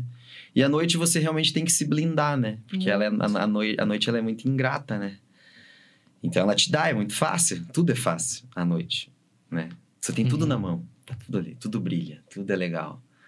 Mas daí a hora que você chega em casa, você traz aquela energia assim também, sabe? Uhum. Então você tem que realmente aprender a se blindar das pessoas, né? Das pessoas que querem o teu mal, das pessoas que têm inveja, das pessoas que. São só seus colegas. Tem pessoa que quer teu mal? Olha, cara, Que pergunta. Nossa, que se tem, se Para. tem. Eu não sei, né? Ele eu quis quero ser, que- se ele tem, quis eu ser quero que ela vai ficar bem. Ele quis ser inconveniente. Falei, não, é que, eu, né, tipo, a gente não sabe, né? normalmente. Às vezes sabe, mas enfim, não é uma pergunta. Às vezes sabe, Só finge que pra não dar- sabe, né? Dá só um breakzinho, muito obrigado. Deck Petiscaria pelos petiscos aqui. Puca vai ver se aprova. Vamos já. Valeu. Eu tava só esperando você falar. É a gente- a gente tem É. que falar um pouquinho pra ele poder comer, senão. É, mandar, é, ligar pra Deck, falar que viu aqui na Time Talk, que tem 10% de desconto. qualquer pedido. Valeu, Deck, muito obrigado. Um abraço, Joyce. Joyce que tá lá, hein? Acho que na Itália, não Na sei, eu acho que na Itália. Itália, não sei, Chique, mas né? chique. É, falando Na de viajar. Itália. Na Itália. falando em viajar bastante, Puca. é, Nossa, você vai pra uns lugares muito lindo, né? Você vai bastante pro Nordeste, né? Hum. Nossa, eu vejo uns stories assim de uns lugares, tipo, paradisíaco, assim, que É, a primeira vai. conexão do Nordeste foi com o Rodrigo Bonzon, né? o Da, da- da- do núcleo dele. E que ele fez um evento em Aracaju. Ali, aliás, é, para pro lado de Aracaju, né? Mas pra Bahia também foi o Rodrigo Bonzon que me inseriu ali, foi indo, foi indo, foi indo, foi indo, foi indo. E... Nossa, a primeira na, na, em Salvador foi em 2014, 2015, se eu não me engano. Muito legal. É legal você, tipo, porra, sair da tua cidade, viajar, chegar lá, galera conhecer tua música, falar o nome da música, aonde lançou, você fala, caraca, Caralho, cara, que que, massa." louco, né? Então isso é legal, assim, sabe? E sim, nossa, o Nordeste é maravilhoso, né? É muito bonito, tem muitas festas legais pra lá, tá crescendo cada vez mais e tá né, consolidando cada vez mais o, o espaço deles, tanto pro underground quanto pro, pro, pro mainstream, né? Pro um pouco mais pop. O lado que tem mais força ainda é um pouco o pop, porque é onde a gente escuta música na rádio, é onde a gente se conecta mais, né? É um pouco mais fácil inserir isso no público, né? Uhum. Ainda mais lá que é carregado de outras vertentes, né? De, de, de sons mais nacionais, realmente não é só voltado para isso, né? Diferente de São Paulo, que já tá. O axé também Ah, muito. pra lá, né? É muito rico, né? Que isso, bebê?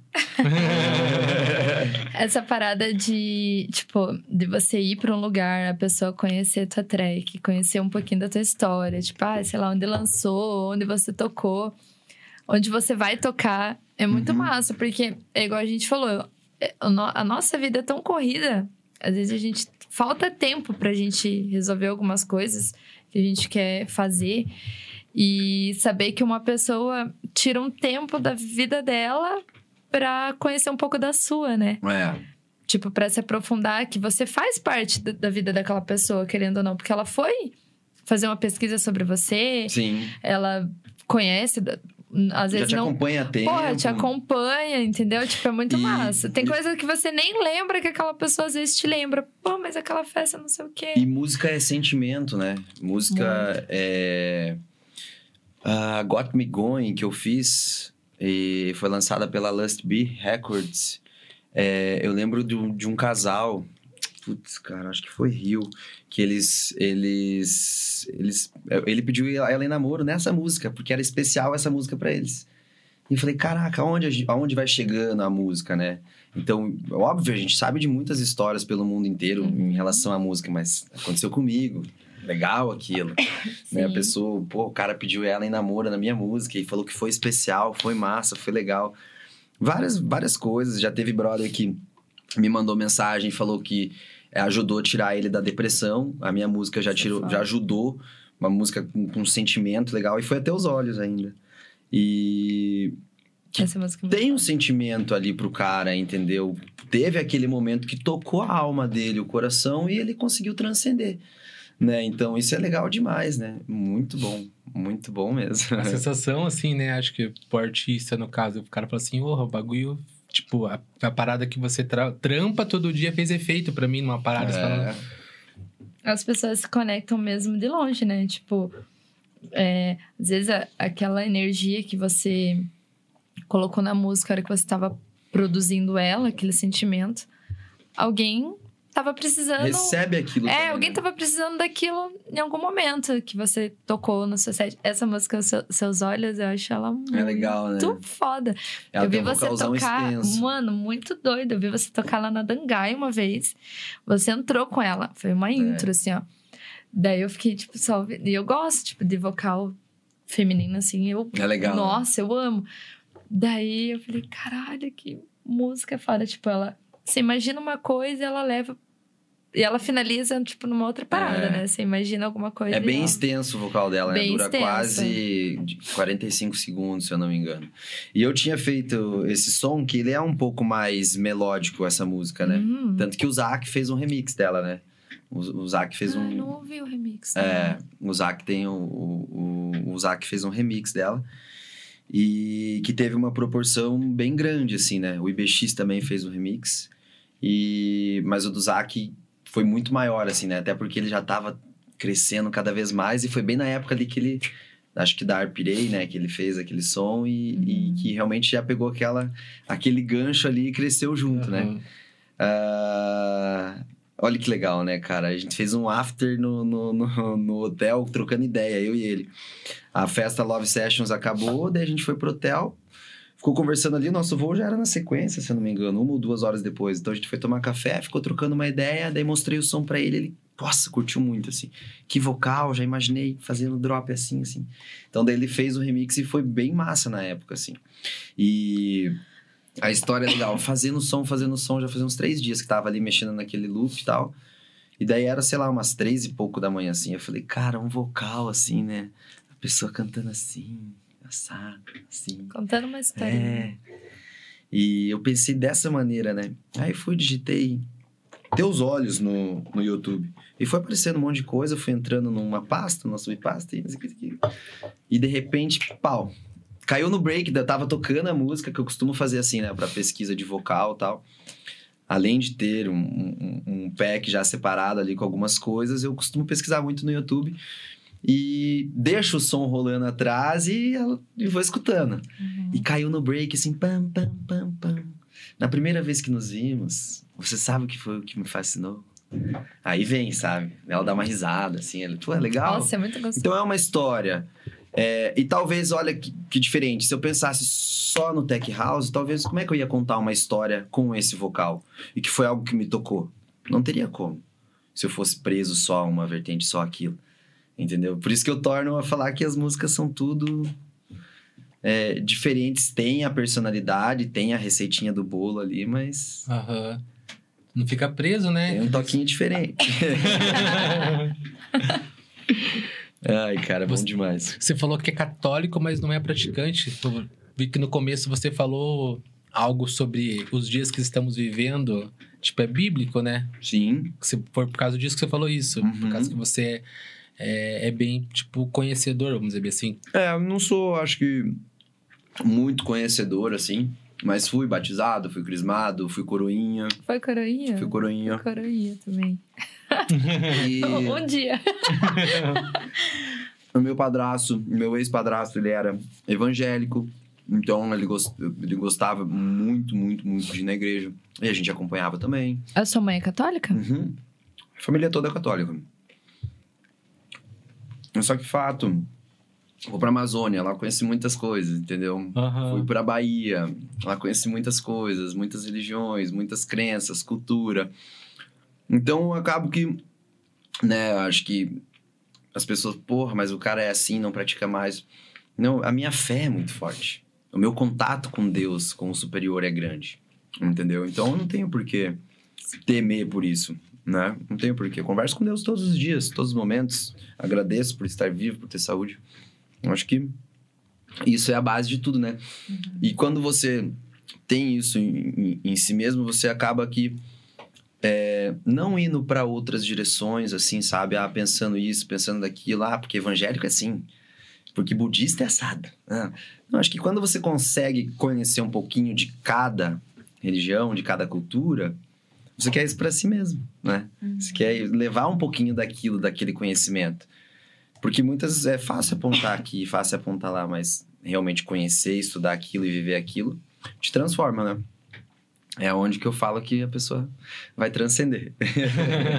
Acho que você vai conhecendo é, lugares e. Ah, até, até tipo o rolê, que nem assim, no universo paralelo lá. Tem muita coisa legal e diferente. Que... É, você vê, nesse que eu fui, nesse último, teve um momento que eu queria ficar só comigo. Então a galera tava na pista, a galera tava aqui, tava lá, outros no camarim, outros fazendo isso, outros fazendo aquilo. Na área do camping dos artistas, eu falei, não, eu vou, só vou agora. E fui de ponta a ponta do festival sozinho. Crianças, conversei com crianças, conversei com idosos, conversei com pessoas que têm deficiência, algum tipo de deficiência. Prestigiei um casamento, vi um casamento, vi cultura, as tribos, vi tudo, de tudo um pouco eu vi ali. Você anda assim, sabe? Você anda feliz, você anda contente com tudo que você está vendo, presenciando. Porque é cultura, né? né? Muitas pessoas pensam que o festival é, nossa, só loucuragem, só isso, só aquilo.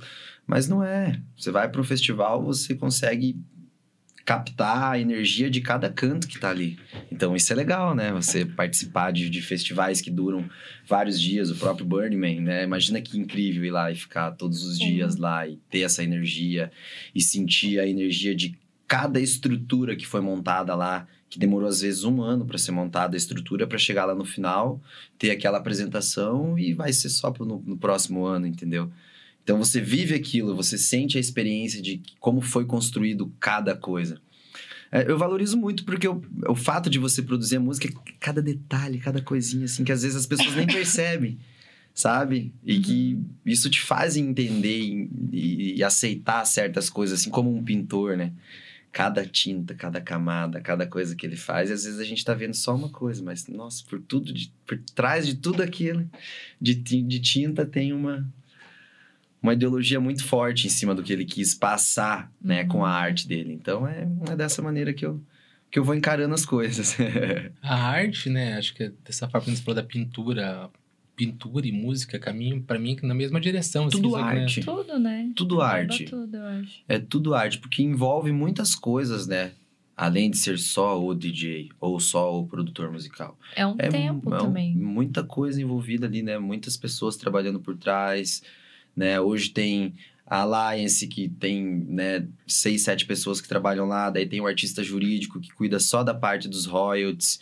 Toda essa parte de, né, burocrática, que você precisa de contrato, assinar uma música, gravadora. Isso já tem mais quatro, cinco pessoas trabalhando lá. né? Tem mais a, a galera do management, que são mais quatro, cinco pessoas. Então, só aí, ó, já foi 15 a 20 pessoas trabalhando por trás do Puca, sabe? Aham. Entendeu? Então é uma loucura administrar tudo isso, viver tudo isso intensamente, assim. É legal, é muito emocionante, eu diria. É bom, né? Você vive intensamente o negócio, né? É, Trabalho, é uma empresa, né? É uma, Sim, é uma é empresa. uma empresa. Funciona como uma empresa, com certeza. Mas você é só DJ ou você trabalha? Eu toco. Eu toco. É, lá no começo da sua carreira, assim, pra você ter oportunidades pra tocar, você falou que teve uma- um certo tempo ali na Parque, que isso te ajudou a conhecer pessoas, a ter contatos. Mas como é que era o seu contato, assim, com o contratante, quando você queria tocar numa festa, quando você queria mostrar seu trabalho? Tipo, Esse é um pedir uma oportunidade. É um ponto legal, porque nessa época aí era CD, né, ainda. Ah, era Então, CD. É, é, nessa época aí a gente discotecava com CD. Então, como é que você vai apresentar o teu trabalho ali e tudo mais, né? Já, óbvio, tinha internet já, mas não era aquela coisa tão fácil, né? Pô, você dá o Uhum. CD pro cara, o cara vai fazer qualquer coisa no carro, colocou ali, escutou. Não, o som do cara é massa, vamos colocar, vamos dar oportunidade. Então, começou no CD, né? Então, eu fazia CDs, eu ia atrás dos promoters, eu ia atrás dos, contra, do- do- dos donos de clubes, festas, né? Depois de um tempo eu conheci o Jonathan, o Jonathan o Poço, né? Que ele foi meu primeiro... Ele foi meu segundo, né? O, o primeiro foi o Lucas, da Secret uh, Do, do- do nosso próprio bairro ali da Cidade de Aham. Jardim, que fez um- uma gravadora e ele queria construir algo também que tivesse venda artística de, de, de, de produtores, né? Daí a gente fez um tempo ali, acho que foi um- uma primeira temporada, aprender algumas coisas assim. Depois veio o Jonathan, que fiquei um tempo com o Jonathan, né? Que foi trabalhando com agência. Aí depois a Forfly do Rio. E daí depois, agora por último, a gente tá com a Alliance, né? Então tudo isso já teve esse, esse conhecimento, essa bagagem para aprender, né? Mas, eu fugi um pouco do assunto, né? Mas como eu me conectava realmente com, com, com, com o contratante, como eu conseguia tocar naquela balada, naquela festa, era assim, indo na festa, né? Indo no after, indo no esquenta. Quem, quem que faz? O camarão que faz festa? É. O camarão. E aí, é, curtia, dava risada, curtia os, os, os artistas que ele estava trazendo, entendia a ideologia do evento dele. Aí se aproximava de uma. Pô, conhece meu trabalho? Não, já ouvi falando teu nome. Ah, tá, fulano de tal já tocou tua música. Ou fulano de tal já fez isso, fulano de tal, sabe? E aí. E a IMEC também ajudou muito, né, em 2010, né? A IMEC, né, me deu porta de entrar dentro da Vibe, de conhecer os donos da Vibe, né, o Dudu e o GG, de apresentar a ideologia. E ali eu consagrei, né, uns amigos muito grandes, né? Aqui em Curitiba, nossa, são vários, né, que várias festas, né, que, e várias, várias, vários clubes que deram essa oportunidade para tocar. E o fato de você chegar e fazer um trabalho bem feito também, né? Levar um público, É. Né? Isso, cara, eu fazia muito isso. É, tipo, não- Eu ia fazer o warm-up, eu levava 30, 40 pessoas. E que a parada não é assim, só tô sendo convidado porque o cara me conhece. Não, apresenta um trabalho foda, né? É. Tipo, Vai dar um retorno. Vai trazer uma galera. Com certeza, com certeza. Eu fazia, fazia muito muito, isso, isso, né? cara. Fazia muito isso de chamar os brothers e falar, vamos lá, cara. Minha mãe ia. Minha mãe ficava comigo nas festas, Legal. muitas das vezes. Várias dangai, várias vibe, vários parque. Meu, vários. ela gostava, ela ficava um pouquinho, via, depois ia embora. Algumas festas em Santa Catarina ela também foi, sabe? Então, um pouquinho assim, foi indo de, de, de, de persistência, né? Falava uma vez, às vezes não dava certo. Vou lá a segunda, pô, vou a terceira vez na festa do cara, vou a quarta. Entendeu? Quem não é visto não é lembrado, não Se adianta. mostrar presente, né? Principal. Interessado no rolê dele, apoiando. Com certeza, com certeza, com certeza. Isso vai te alavancar muito rápido. Muito, muito, muito, muito rápido mesmo. E hoje a maior porta, né? Não só de hoje, né? Desde quando surgiu o computador, a música. Às vezes a música tem artista que é não fala nada, nem, nem conversa com o contratante. Mas a música fala mais alto, né? Uhum. Entendeu? O Então, Jonathan trabalha com. Vocês trabalham junto ainda, né? Não, não. Não trabalha mais? Não. A gente achei, trabalhou Achei um que ele era período- manager ainda, tipo, fazia alguma. A gente algum- trabalhou um bom período, nossa, foi muito bom esse período que a gente trabalhou junto. Tanto, né, acho que foi de ambas as partes, assim, né? Os Uhum. dois aprendem, né? E foi enriquecedor, com toda certeza, né? Aprender realmente como funcionam as coisas, ter alguém por trás da- do projeto, cuidando da carreira realmente, cuidando da logística, onde vai ficar, com quem vai, quem vai receber, aonde vai tocar, dar uma oportunidade aqui. Ele abriu muitas portas, principalmente em Santa Catarina.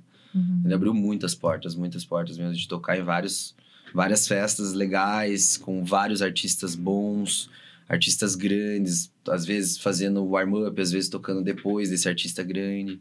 Então foi bem legal, bem legal mesmo. Foi um trabalho bem feito, assim. E que, obviamente, né, né, teve né, a- o, o ciclo ali, se encerrou. Daí depois foi a Forfly, né, do Rio de Janeiro. E daí agora a Alliance, que é de, de Curitiba, né? Que a gente já tá desde 2017. Você falou sobre fazer o arm up ou tocar depois artistas. Eu sempre lembro você várias vezes na, na usina e tal. Ou antes ou depois. Ou antes ou depois, tá ligado? Mas tipo São assim. duas perso... Você tá vendo como são duas personalidades em uma festa? Sim. Quantos Gabi ao Nylon eu já toquei? Alguns. Verdade. Então você vai fazer o warm-up, você tem que. Pô, não posso ser o Puka ali. Pá, vamos aí. É. Aham. Hey, sister. Pé. 10 e 1. 11 e 1. Ah, Porra. Perdeu o cargo. Então você tem que ter essa, né? Principalmente a vibe, né? A, a última vez que eu toquei com o Rocksteady aqui. Eu toquei, fiz um warm-up das 11 às 3. Nossa, que irmão. Um warm-upzinho ali de boa. Aí depois ele tocou, né? Ele tocou duas horas de set, daí depois a gente fez um back-to-back. Então já teve várias vezes de tocar ali, né? A, a vibe, ela te dá essa ideologia de você contar uma história Aham. né? Eles gostam disso, né? Né, é, De, de, de- de você realmente. Oh, vou, fiz um bom tempo de pesquisa ali em casa e tal, e agora eu vou.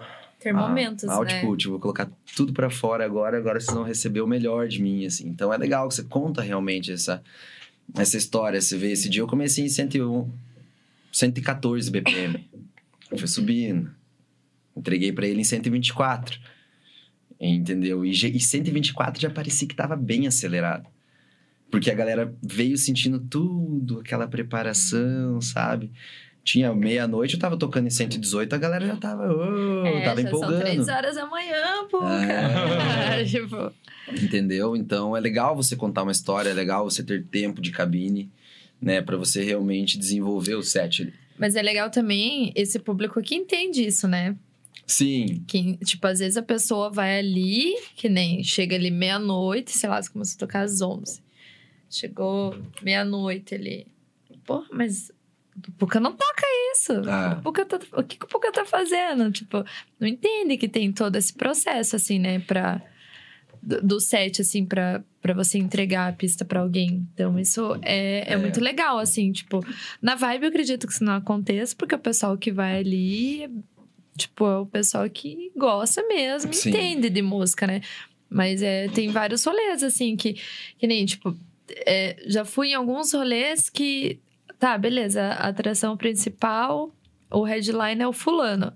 Mas o cara que vai tocar antes desse fulano vai tocar, tipo, uma hora da manhã, dá umas duas.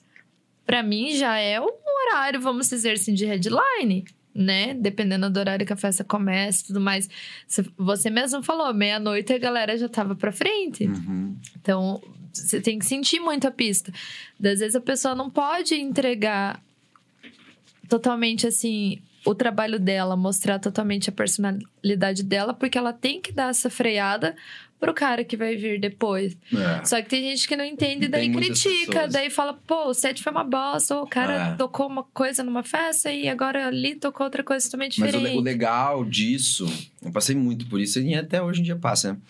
Mas o isso legal é conversar com essas vezes, pessoas né? e, e mostrar, porque a pessoa realmente não entende. Sim. E ela queria ouvir o que ela ouviu na festa passada que você tocou. É. Pô, mas na festa passada eu dancei o tempo todo, não fui nem no banheiro. Uhum, E agora, Nem um drink eu peguei. agora você tá fazendo dormir na pista, mais ou menos assim, né? Os caras falam. Mas o conceito do rolê. Mano, assim, Caralho, tá uma bosta. Nem fumo e fui a pessoa fumar. já fica.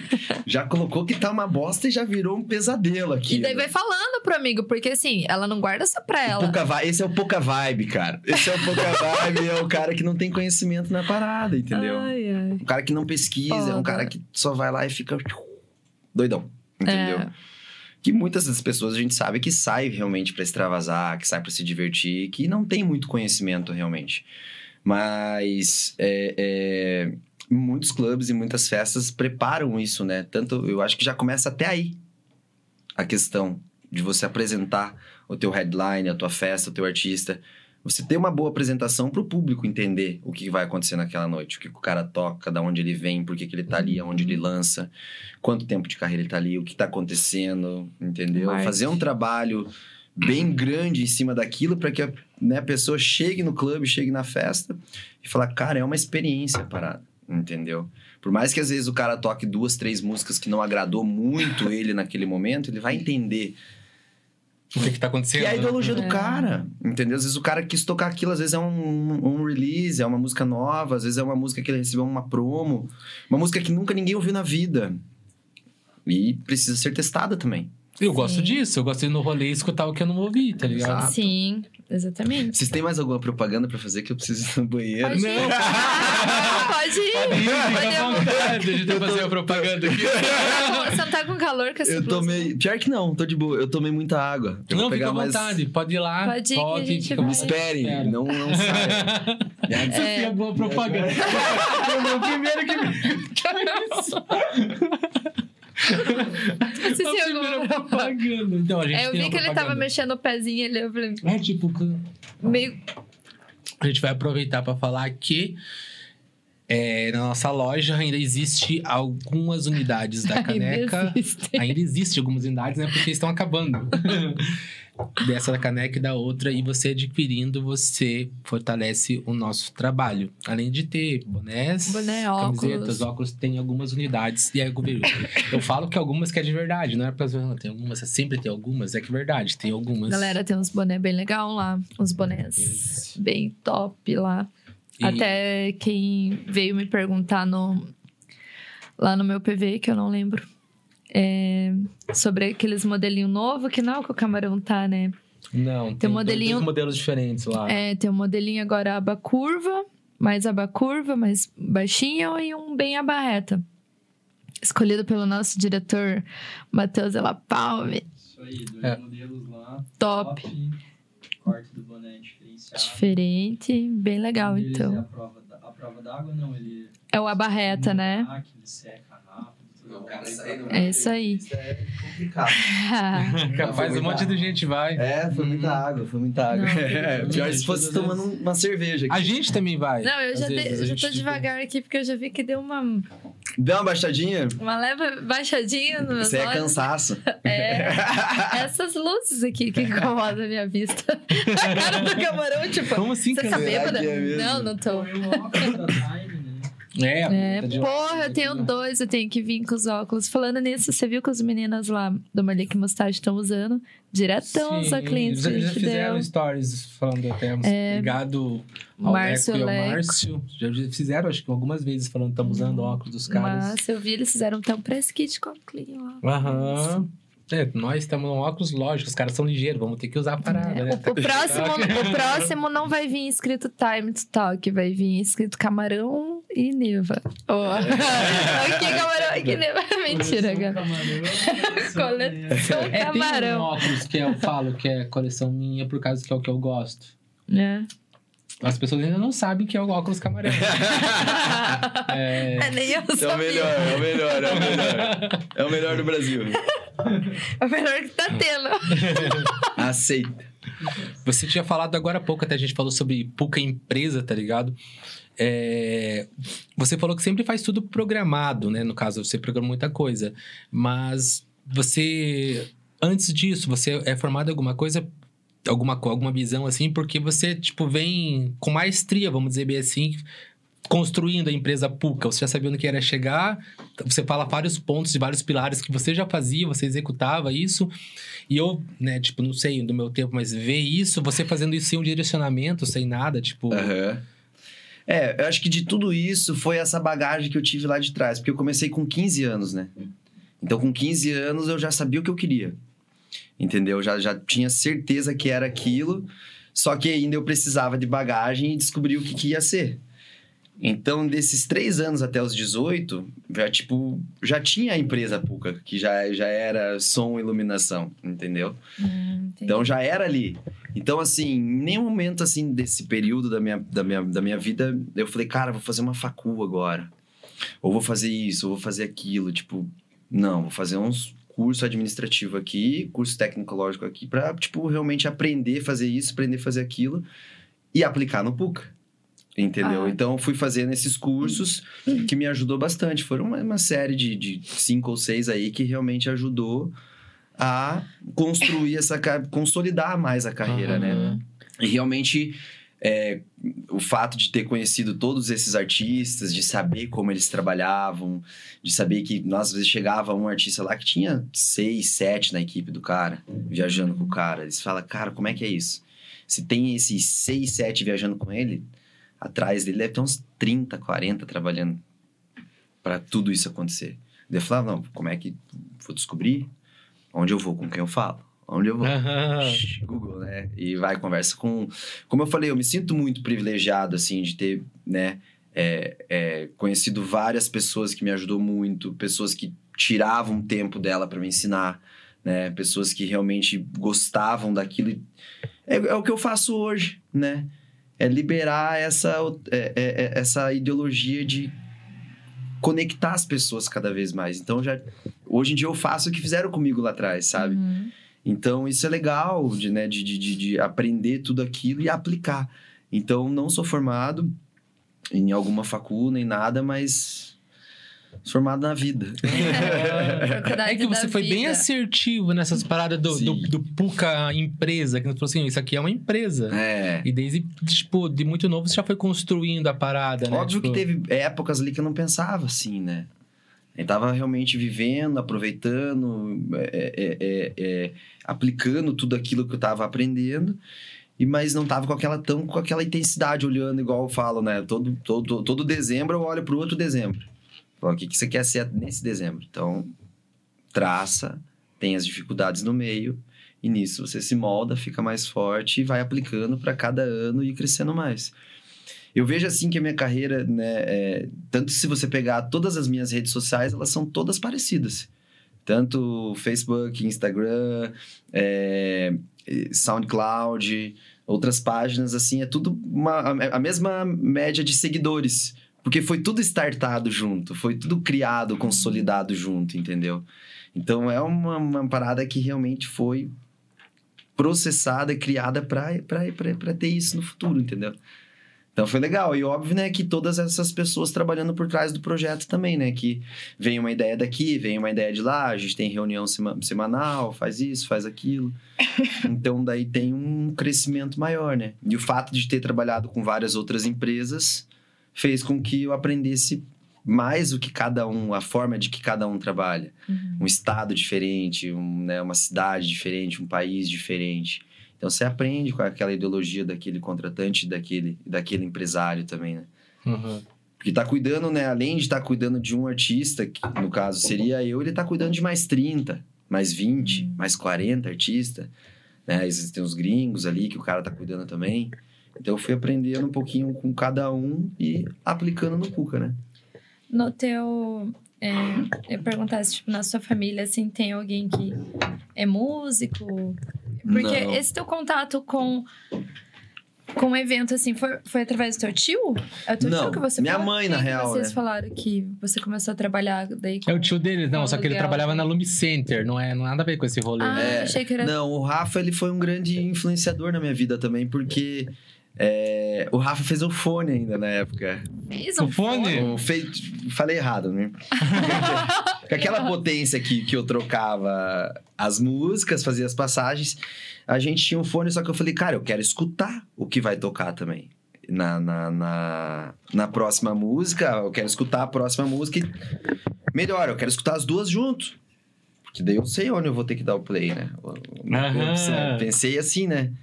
E daí ele foi, cortou o cabo do fone e conseguiu colocar numa saída e na outra saída e fazer com que eu escutasse as duas, as duas músicas. Mano, foi um eu falei, que mixer, loucura. É, não tinha, né? Como se fosse um mixer, assim. Mas era o, que- era o recurso que a gente tinha naquele momento e tava tudo sendo descoberto sozinho, né? Foi uma loucura.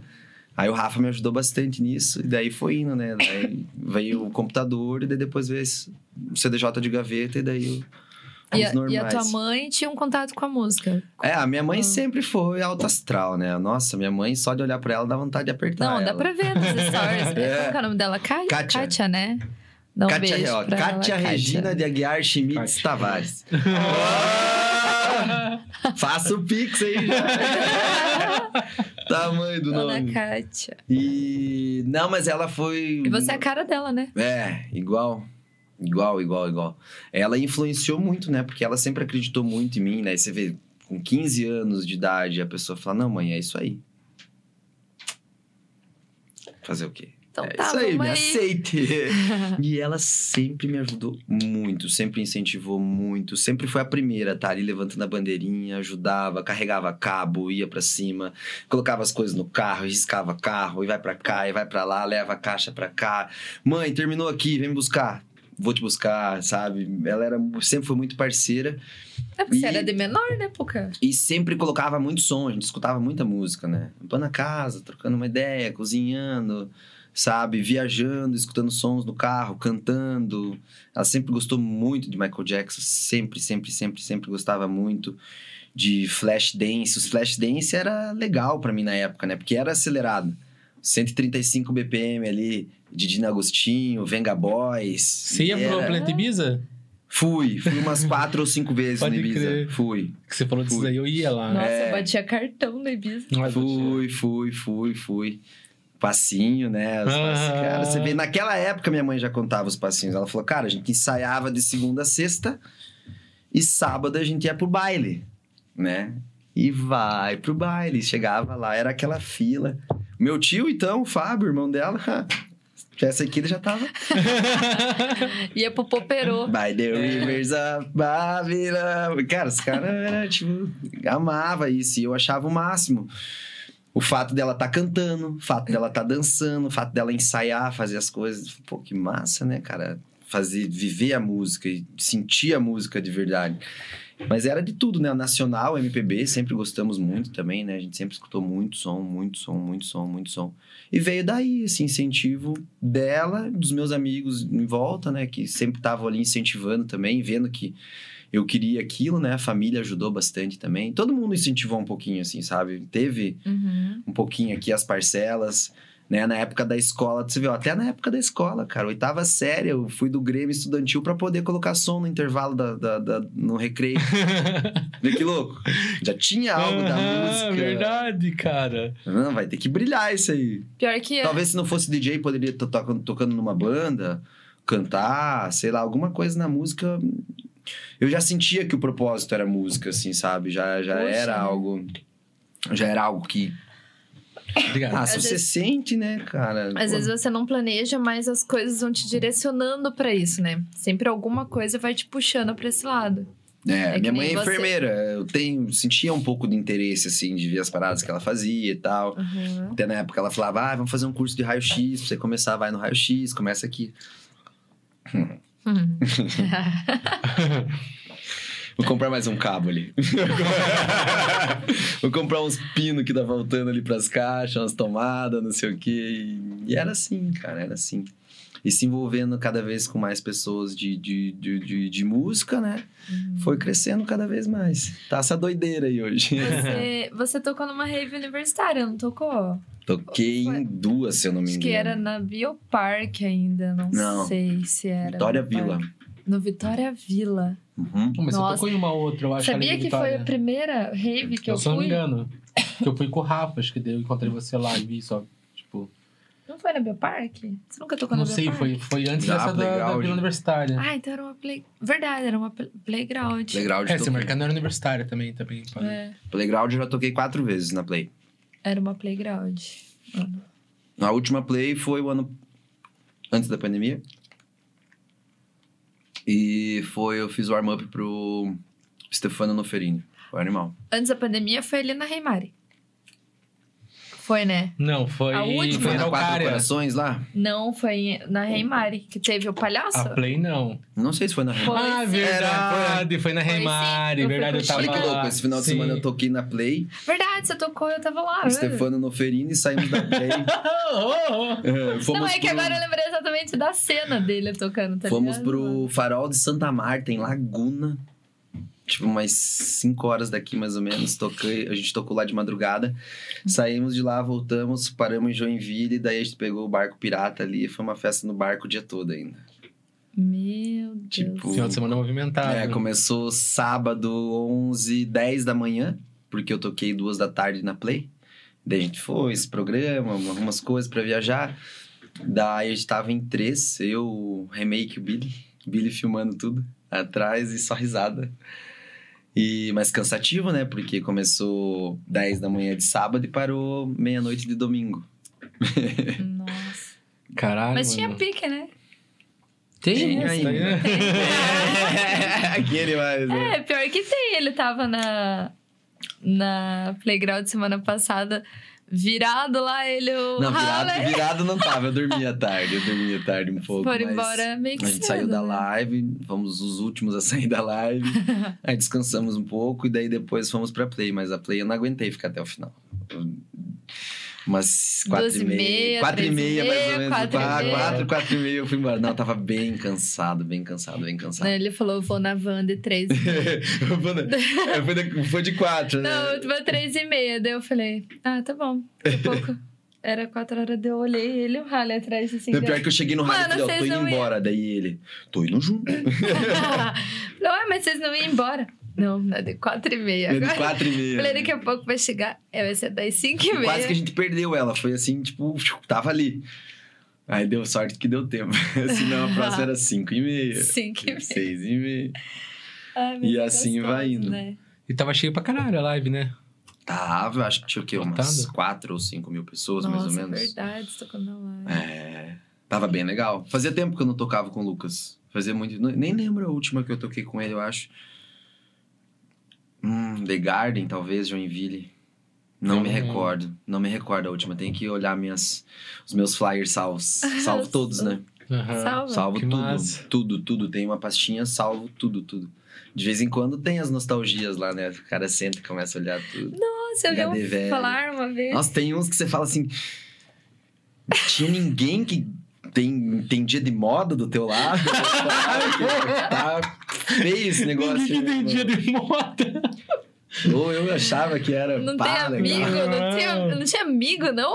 Vou te avisar. Irmão. Ninguém me falava, né? Não, Mano, eu vi um flyer do Félix. Meu Senhor Jesus, o G Félix, gente do eu céu. tive fase, Acho né? que eu até mandei pra ele. Pierce, alargador, tive várias fases assim, sabe? Uhum. E daí era é esquisito você olhar assim, né? Depois de um tempo assim, você olha e fala, cara, eu era diferente. Eu era bem diferente. Mas é, nossa, cada flyer, cada, cada coisa que eu olho assim, é uma história, assim, você fecha os olhos, imagina tudo aquilo que você viveu, aquela experiência que você teve, de cada evento, Uhum. cada lugarzinho. Né? Antigamente saía nos flyers ainda com fone, né? Aham. Uns DJ com fone, tocando, assim, tudo misturado. Eu tinha uns de regata, parecia Flamengo. Colorido, umas coisas doidas, assim. Mas achava bonito na época. Tudo passou a época, né? Hoje, bem que o exato. tempo, nossa, ajuda a Passou, gente, né? né? Passou, nossa. Você vê que estamos 30 anos e estamos ficando melhor. Você Exato. começa a olhar os flyers e fala, caralho, eu tô bem. Não, mas tudo melhor. mudou muito, né? Todas as festas É. de antigamente, né? As maiores festas postando as coisas aí, né? uns, uns reviews, a Tribal Tech, a Tribe, Uhum. o Gabi postando lá a fotinha dele de 20 anos atrás, tocando no computadorzinho lá que como é que não dava pau aquilo na hora tocando. né? Louco, evoluiu muito. E agora você imagina assim, o que será daqui 20 anos? Não vai nem Daqui- ter CDJ, mas. Daqui 20 anos, como é que vai ser, Camarão? O que você acha que vai ser aí? Putz, eu não, não, não consigo, eu não consigo ainda visualizar uma parada assim, tantos na frente. É, se hoje você já tem música na nuvem, né? Tá Já. ali, já ah, tá. vai ser assim, né? CDJ, você chega e tá, É, entendeu? vai- isso daí vai ser mais Não vai fácil ter mesmo, pendrive, né? não. Digitalzão. Acho que vai chegar, vai logar lá o teu. Teu usuário loucura, lá, né? teu usuário. Você chega, coloca o chip do lado que Ó. tá plantado assim, você coloca, encosta na CDJ, já lê tudo. Bom que ninguém rouba, É, né? eu tenho um, tipo, um receio, tipo, Não perde o da, pendrive. da modernização da tecnologia, assim, É. de, de tirar um pouco dessa, dessa vibe que é ir no rolê e tá lá, sabe? De que de alguma forma, tipo, isso. Já tem o metaverso, né? O metaverso é assim. Sim, é, mas eu então- tinha, tipo, sei lá, na- não tenho nada contra o metaverso, tá ligado? Sim. Mas essa, essa, eu acho tão massa ir no rolê, conversando com as Nossa. pessoas, escutando som Mas eu acho que isso não perde. É, é, é, essa parte não, porque pense, desde quando que vem isso? Eu acho que isso nunca vai. Não vai ter Nunca diga algo nunca. que substitua. É. Não, acho que não tenho. não tenho que substitua, assim. Pode ser que. Eu já né? tenho receio que mude também, tipo, mude de tal forma que não me agrade mais, tá ligado? Tá certo que eu posso me ficar mais tá gaga velho já. e não querer ir mais. Daí você- sentia. Daí É, você não, não, então, mas eu me vejo indo, tipo... Vai tá piazão ainda, Pô. meu senhor. Fazendo coleção de óculos, Ou não. pulseirinha. Ou a gente. Pulseirinha, um monte. Mas pulseirinha é Fazendo massa. coleção de pulseirinha e copo de, de Ou a festa. gente vai a gente vai estar cansado e a gente talvez vai preferir mesmo rolê em casa, talvez. Não sei se com 50 anos. É, eu, vejo, vou- eu tenho muitos amigos aí que têm muito tá em 50, rolê. 55 e que frequentam. São. Estão ali, Uhum. óbvio, não é o mesmo pique, nunca É, será. sim. Mas vai, curte, entende, troca ideia de tudo que tá rolando. Fala, "Ei, isso foi uma bosta, isso aí, nossa, isso aqui foi do caralho. Sabe? Então viaja, vai se divertir, vai viajar para um outro país, curtir um festival, sabe? Um outro estado. Então é legal isso, né? Você realmente viver isso, né? Tem vários aí no, no, no- no Brasilzão aí que são assim, né? O próprio o Suarup, né? E a, e a e Canta, que- os pais da Loki ali, que imagina, vivendo isso há quanto tempo, né? É. Coisa uma cara. É, né? Então, e vários outros artistas que estão aí, que estão fazendo rodar ainda, que estão passando isso para família ou para amigos, que estão chamando amigos próximos para falar: não, vou te ensinar a trabalhar assim, vou te ensinar a fazer isso que lá na frente você é minha sócia, meu sócio, e vai fazendo isso, vai crescendo, e o projeto não vai parar nunca. E eu acredito dessa ideologia, né? Que quando você faz o bem, você sempre vai querer fazer o bem, sempre vai querer colher o bem. Quanto Sim. mais você espalha isso, mais você recebe. Então, essa conexão, essa sinergia, essa energia que tem de festas e de eventos é legal, né? E tá se Sim. tornando cada vez mais popular, tá cada vez crescendo mais, né? A cena eletrônica ganhou um espaço eh, muito forte, né? Nos últimos anos aí. Foi muito Verdade. expressivo, né? Muito expressivo, muito expressivo. Bem expressivo. Eu até, tipo, na minha humilde opinião, eu acho que o eletrônico, ele é- pequeno em tamanho comparado com os outros, tipo, sei lá, sertanejo, enfim. Só que, não desmerecendo as pessoas também que curtem isso, gostam, né? Mas eu acho que essa parada de sentimento, a... o eletrônico é muito cheio, é muito rico, sabe? É. Da- de sensações e tal, por causa da música mesmo, É. assim, sabe? De Mas você vê como, como, como na década de 80 ali em Chicago, né? Que cresceu a house music mesmo, ali onde, onde surgiu.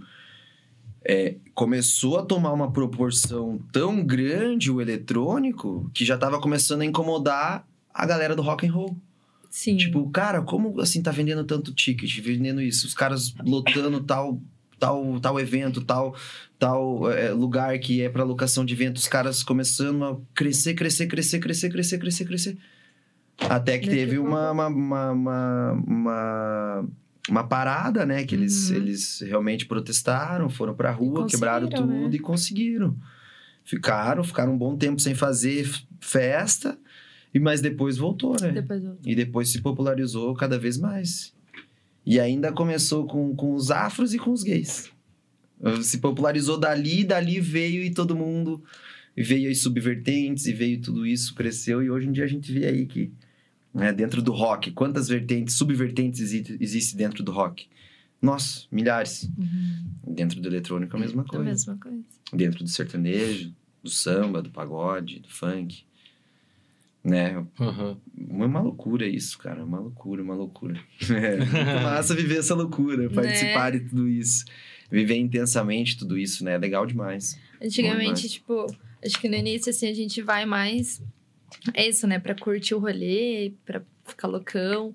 Vai chegando um tempo, assim, que você vai pra conhecer pessoas, né? Pra, Cultura. pra cultura, pra, tipo, conhecer um pouco mais a fundo, né? Que, o, o- como é que é o evento, o porquê do evento. Não é só você ir lá ver tal DJ.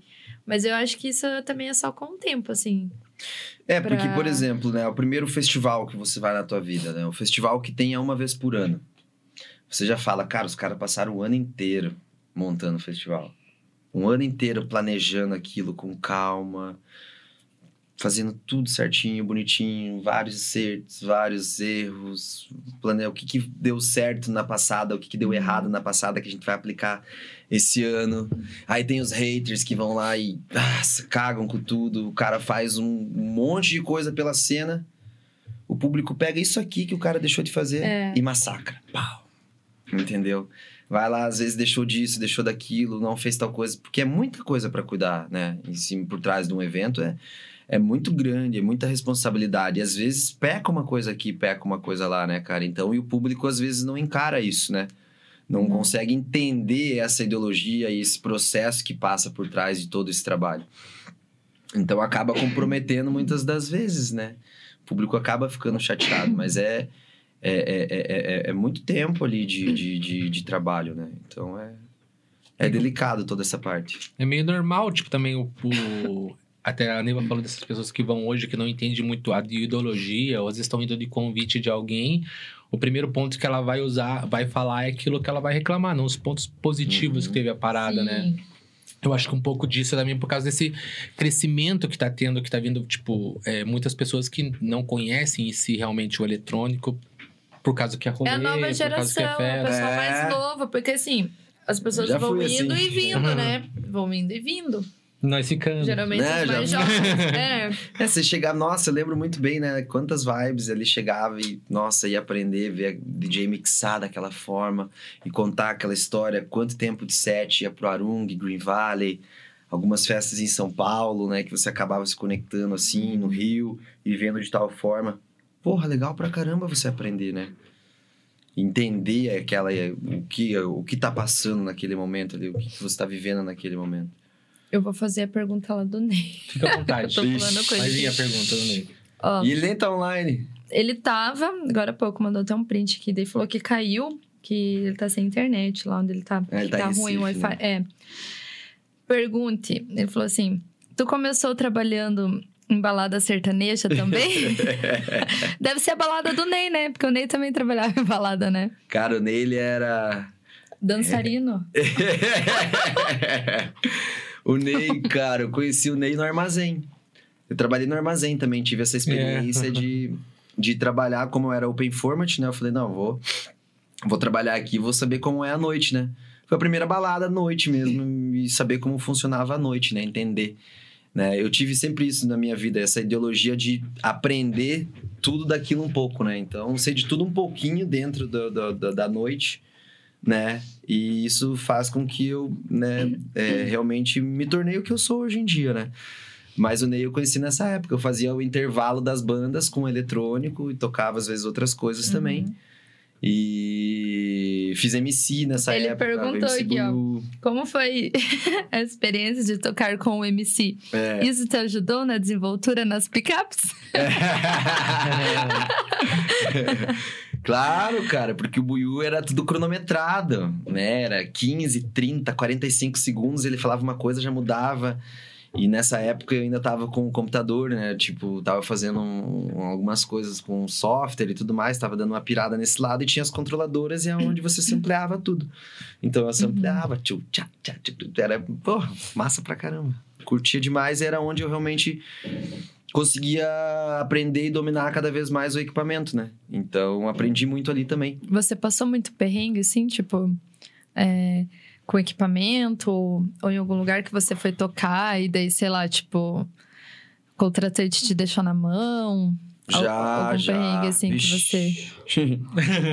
Sei lá, algum que Nossa. você acha engraçado, assim, que você acha que vale a pena contar? Vários, vários, vários. Mas, mas ó, concluído o Ney ali, aí, né, o Ney, ele era road manager da, da, de banda sertaneja. É. Quem e daí, e na agora? época, Não lembro quem comentou aqui, mas eu já sabia. Alguém eu conheço ele comentou dessa época. aqui, né? você vê, na época eu fazia ali os intervalos, ele já tinha essa ideologia de música. E eu falava pra ele, cara, negócio é fazer festa, negócio é ir pra festa, negócio é ir onde tem eletrônico, isso, aquilo. E ele via que tava dando certo pra mim. E é onde ele se enfiou também e que tá aí, deu, tá dando super certo pra ele hoje. Murilo também, da trabalhando. Murilo. Nossa, veio junto, verdade. É. Murilo que falou. Uhum. Não, mas eu Murilo também fazia época. sertanejo, fazia Sim. evento, co- coisas corporativas. E daí ele focou 100% no eletrônico. E daí hoje em dia é- ele faz basicamente tudo, né? Tudo. E eu acho que um pouco bem menos o eletrônico. Uhum. Porque Não tá também é cansativo, né? Como eu falo, né? A noite ela é. A vida à Noite, noite ela- não é pra qualquer um. Tipo, não, né? Tipo, essa que é a Às verdade. vezes um final de semana você perde três anos de vida. Agora tudo explicado, caramba. Agora Nem tudo faz tudo sentido. É, tipo. Tá vendo, galera? Ó, botox, tudo. Começar a fazer já, porque daí 45, 50, o pai vai estar tá piazão ainda. Pior que você faz altas paradas, né, Puca? Ah, eu gosto, sempre cuidei de. de- sempre gostei de, de me cuidar, assim. Porque, na verdade, quando eu tinha ali uns 15 pra 18, ali, eu tinha muita acne antes, né? Daí aquilo me deixava com vergonha, assim, sabe? Daí ainda mexia e tal, ficava aquele negócio. Parecia um vulcão. Aí realmente fui cuidando, cuidando, cuidando, cuidando, cuidando e se tornou um hábito hoje, né? É, Estética é muito foda, eu gosto. Acho é massa. legal. Camarão, é já fez uns botox aí também. É bom. Mas botox, botox eu fiz na olheira até hoje. Mas fez um ladinho. tratamento, né? Fiz, Eu fiz um, faço. mas quero fazer Mas mais. é, o meu é né? genético mesmo, né? Não tem, se pegar e olhar pra minha mãe, assim, é igual. Os meus avós, meus tios têm bolsas, assim, sabe? Então, é... Hum. Aceita. Tudo é então. perfeito. Agora, eu esqueci a pergunta que você tinha feito. ah, era que, pra você contar pra Do gente. MC. Um perrengue. Ah, Não, do perrengue. Ele falou um perrengue, assim, que você passou, que seja É. engraçado. Vários. De CDJ, que você perguntou gente, ali. já ouvi uns doidos aqui. Foi uma vez que. ah, os efeitos da festa, eles estavam ligados na régua do CDJ. Tipo, a, a serpentina, pá, aquelas Uhum. paradas. E na minha primeira música, xalalalalalalala, bam, apagou a festa. Acabou o som, explodiu o efeito e, e apagou, né? Desligou tudo. Só que nessa volta queimou uma CDJ, né? Desligou o equipamento, queimou, tava. Só voltou um mixer e uma CDJ, né? E não tinha outra ali de backup. Festa grande, 600 pessoas, tava Nossa. legal, galera. E aí eu fiquei tocando acho que uns 20 minutos assim, mais ou menos, só com uma CDJ. Aí aplicavam os effects, né? J, Boo. J. Boo! é, quem assistiu a aula dele, sabe? É, então apliquei os efeitos que vocês já sabem. Fiz a mágica. É Fiz a mágica, colocava no break das, da próxima música já. já não ficava, né, 100% Hum. ali e tal. Mas quem tava no backstage, a galera tava tipo, porra, o cara é foda pra caralho, hein, cara. Porque foi uns 20 minutos, mais ou menos. E eu mesmo assim tava empolgadão, porque a pista tava muito empolgada. A pista nem tava entendendo o que tava acontecendo. Pra pista tinha acabado só aquele primeiro aquele primeiro estouro ali, ah, voltou o som, voltou. Aham. E foi rápido, coisa de um, um minuto já voltou. Porque ele explodiu, desligou, e eu desliguei, aí já liguei de novo, já voltou. Só que uma não funcionou. E daí até nesse meio tempo eles pegarem outra, foi nem no... desse jeito aí, né? Nas Foi nenhuma. aventuras. Mas a galera do backstage era muito massa, eles faziam assim, Bravo! seu baita, sabe? Eu, é, top! ah, que manja, que manja. É. Mas essa, eu, essa aula do J-Bull é muito essencial, mano. Todo mundo Ah. tem que assistir, porque a gente tá sujeito Mas a várias tudo, vezes né? CDJ com USB gasto já, sabe? Porque essas coisas são lê manutenção, né? E daí o pendrive ficava é, é, saindo a leitura. Liga o loop, né, de emergência. É, mas o loop de emergência é mais atual, né? Não era tanto. Teve numa época que parava. O pendrive reconectava. E às vezes, pô, o problema era o equipamento, né? Mixer, que. pff, vários mixers ruins. De, às vezes até eu trocar o canal na hora. Sabe, assim. E dependendo do lugar, né? Praia também pega é, é, é, a umidade ali, pega. Enfim, acontece várias coisas. Dependendo do lugar onde você for tocar, é meio. Meio tenso. Você já chegou, tipo, em alguma gig, assim, que você achava que era uma coisa, deve ser, tipo assim, você viajou pra algum lugar que, tipo, pô, eu cheguei pensando que ia ser uma parada, cheguei a outra, tipo, você meio que se decepcionou, assim. É, várias, várias, principalmente no início da carreira, né? Porque o fato de você sair da tua cidade e já ir pra outra cidade, você já pensa, puta, vai ser incrível. Já tá sendo incrível, porque você já tá saindo, Uhum. né? Mas já viajei. Já viajei pra estados longe de chegar e ter 30 pessoas na festa. E a pessoa tava esperando 150. De estar esperando, de ter 300 pessoas na festa, a pessoa tá esperando 800. E daí, contratante de cara feia, tudo ali daquele jeito. Acontece, isso acontece, isso Uhum. acontece. Infelizmente acontece. Até nos dias de hoje. Grandes eventos, grandes. Acontece, infelizmente acontece. Ah, vai ter um evento esse final de semana open air e choveu. Todo mundo vai ficar triste. Vai vir o gringo lá, o gringo vai ficar triste. Aham. Entendeu? Então as frustrações, elas vão acontecer sempre Uhum. né? Ah, mas ainda me sinto bem privilegiado, assim, porque nunca perdi um voo pra minha- uma apresentação, nunca deixei de, sabe, ou tá meio doido e não, não tocar, ou nunca, esse tipo de coisa nunca aconteceu. Isso nunca aconteceu. Mas os perrengues acontecem, né? Ó, o Ney falou parte. pra você contar a história do Shapeless da CDJ no Nordeste. Ah, essa aí que eu contei, essa aí, ó. Ah, é essa é, daí? essa daí. Essa daí. Foi lá em Aracaju. É, o Ney não tá nem assistindo ao vivo, fala que a gente não vai responder. Ele Cara, tá- ele tá, tá entrando e caindo, porque ele me mandou um print aqui, ó, que ele tava. Ele tá em. E como é que tá a galera aí na live? Ele Tá tá tendo mais pergunta? O Wi-Fi tá caindo. Tá, mas É, eu achei que mais era. Recife, Maceió.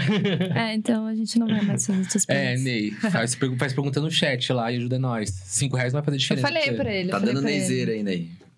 É, eu vou aproveitar só o- esse intervalinho aqui. Ó. Você vai estar tocando na Ciência Tech, né? Isso, semana sabadão. Já fica o convite aí pra quem tá assistindo. Sábado vai rolar a Sense Tech lá no Toca Beats. Vai ser legal pra caramba. Eles vão estar inaugurando ali a pista nova, então já sabem, né? Vai Já sabe o teu horário? Ah, uma e meia. Uma e meia? Dá uma e meia às três e meia. Porra, horário Aham. Eles estão hum, eles estão fazendo um sorteio ali em parceria com a gente. Me Perguntaram aqui até se já saiu o nome, mas eu mandei mensagem aqui, disse que tá pra sair a qualquer momento. Saindo lá, o diretor vai me anunciar. Saiu. Saiu?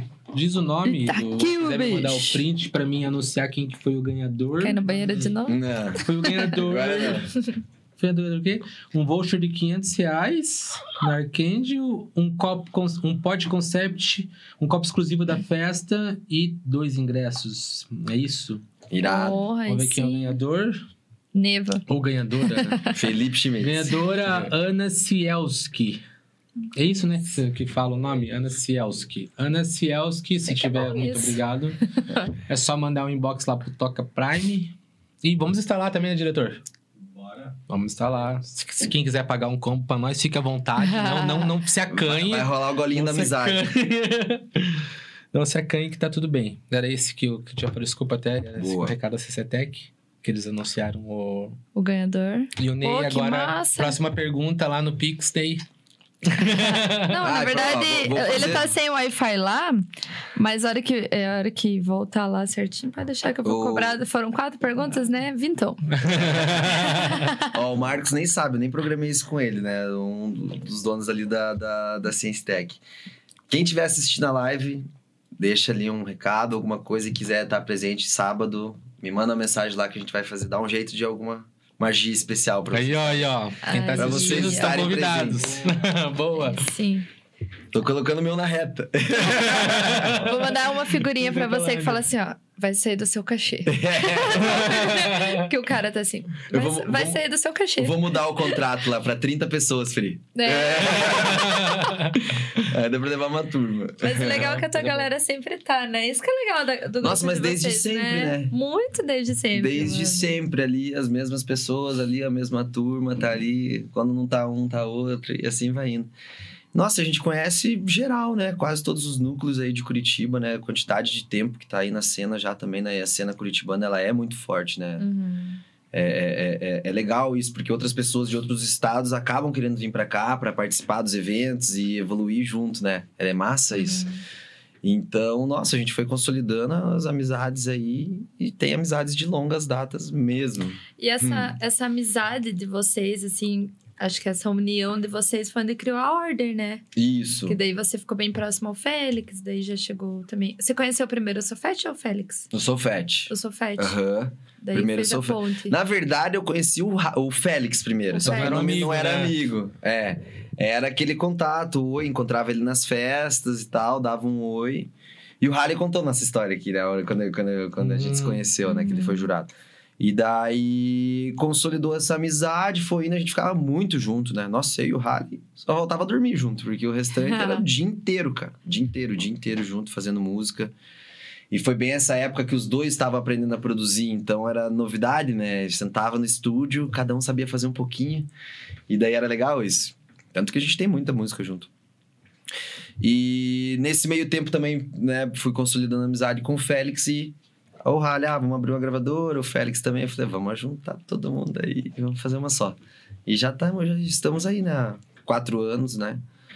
E nossa, a Order tá sendo muito legal para nós, né? Dá oportunidade também para novos artistas e para artistas que também, né, são já tem um nome mais forte, né, na cena, como é, que é novo também, mas já tá com um nome forte, né? O último release que a gente foi, lançou foi o Brizote, Uhum. e que foi bem legal, né? É, tá no top 10 releases de mais vendidos de Tech House. Então, a, a, a gravadora, ela tá crescendo cada vez mais, né? A gente já fez vários eventos.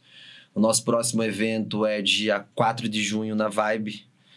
Já tem data marcada, já tem outras datas marcadas também em outros estados, que é segredo.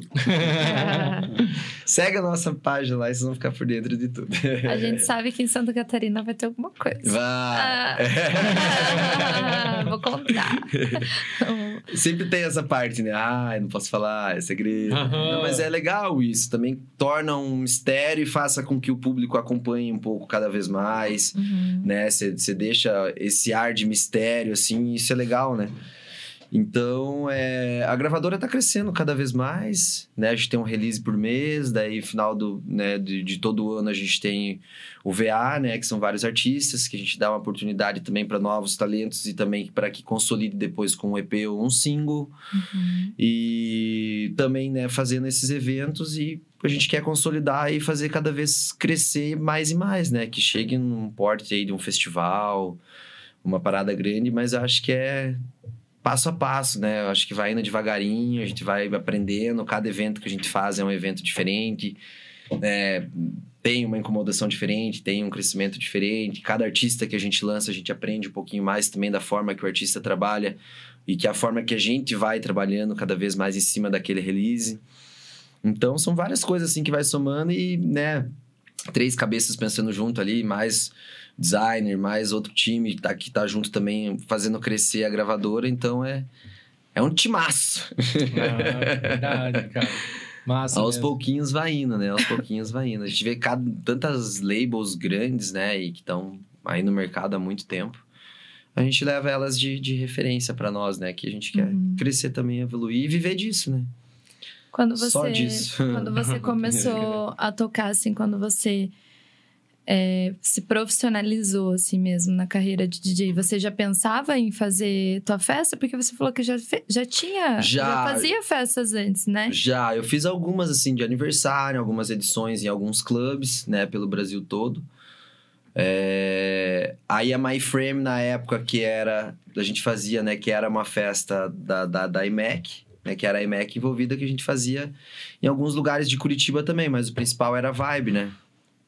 Então, pô, já toquei com Tona Fark, Carmon na época, fazendo festa junto, ajudando a, o time a, a crescer, né? Acho que My Frame durou o quê? Três anos, se eu não me engano, mais ou menos isso, que fazia os eventos ali. Daí tinha, né, na época da, da IMEC também fazia uma festinha aqui, outra ali, né? E daí foi. Fiquei um tempo sem fazer evento, né? Que foi de 2014 a 2017. Que foi o tempo que o Puka daí deu. explodiu um pouco assim. Que daí eu falava, cara, já não precisa, já não tô fazendo mais, né? Já não preciso me colocar pra tocar, pra apresentar tudo, pra eu ter um slot tal, isso e aquilo. Então foi o tempo que eu, realmente o Puka, né, se consolidou um pouco mais e, e acabou tocando, né, em várias festas e vários clubes. Mas eu acho legal isso, né, de você ter a tua própria label, a tua própria gravadora, o teu time, o teu espaço para você fazer o teu evento, e você vai consolidando mais e crescendo e fazendo o teu núcleo crescer, né? É legal isso. Naquela época era mais importante ter, assim, né? As pessoas falavam, não, tem que ter um núcleo, porque aí eu tenho meu, meu slot. Se eu quiser fazer festa todo final de semana, eu vou ter gig todo final de semana. Entendeu? Em diversos lugares diferentes. Mas hoje em dia tem muito clube, né? Tem muita festa, tem muitos festa. lugares que você pode realmente mostrar o teu portfólio, o teu kit mídia, aonde você já tocou, por onde você já passou, e você pode apresentar isso para um contratante, né? E que e torcer. ah, é Igual o label, né? Você manda a tua música e você espera, torce para que dê certo, porque é, é, é muito competitivo, né? A cena ela é muito competitiva. Acho que tudo na vida é competitivo, né? Qualquer, se for entrar em qualquer ramo da, da vida, você vai, vai ter que ter um diferencial para você se destacar dentro daquele trabalho, né? Então é esse diferencial que a gente busca para estrela brilhar cada vez mais, para dar certo. Lembra que a gente falou do. Agora há pouco de você abrir ou fechar. Você falou assim, sempre abre ou fecha pra alguém. Pra algum é, headline, no caso, né? E como que começou isso? Tipo. Por causa que eu lembro é, você do Puca antes, tocando dos outros clubes, mas depois de um tempo era meio que de praxe. Se vinha algum artista que era você que tava fechando. É, você vê o quão é difícil. Desculpa. Você vê o quão difícil. O quão difícil não, o quão, quão vai mudando as coisas, né? Porque antes eu tocava em festas menores e tava ali sempre aparecendo, tocando uma- uns horários bons. E lá atrás, quando começou, quando eu comecei a tocar assim, que na- nas festas que não tinham os, os headlines tão grandes, era mais a cena local, às vezes tocava por último, às vezes tocava, era o segundo, às vezes era o terceiro. Mas você conseguia fazer o teu som. Aí, conforme foi mudando as festas, eu fui, né, pegando umas festas maiores, umas festas me- melhores. Opa, mas daí tinha artista maior. Então, já não podia tocar aquele horário, tinha que ser tal horário, então tinha que respeitar aquilo. Então, com- com- qual maior for o evento, qual maior for o evento, vai depender muito do teu slot, né?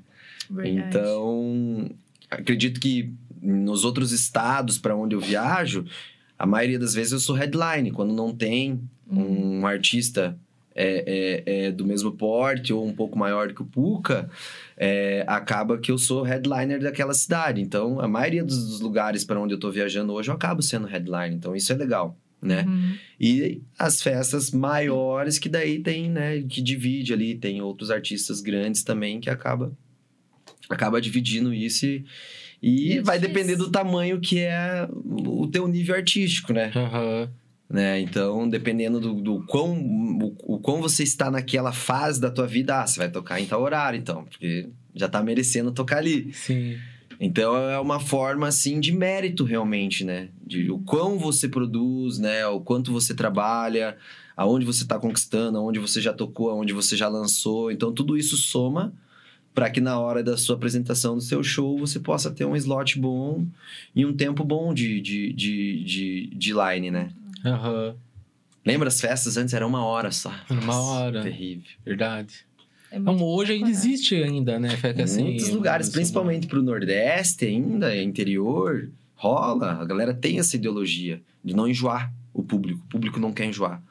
Falo, cara, E tem 500 negros no line. porra, 30 DJs, uma festa de 12 horas.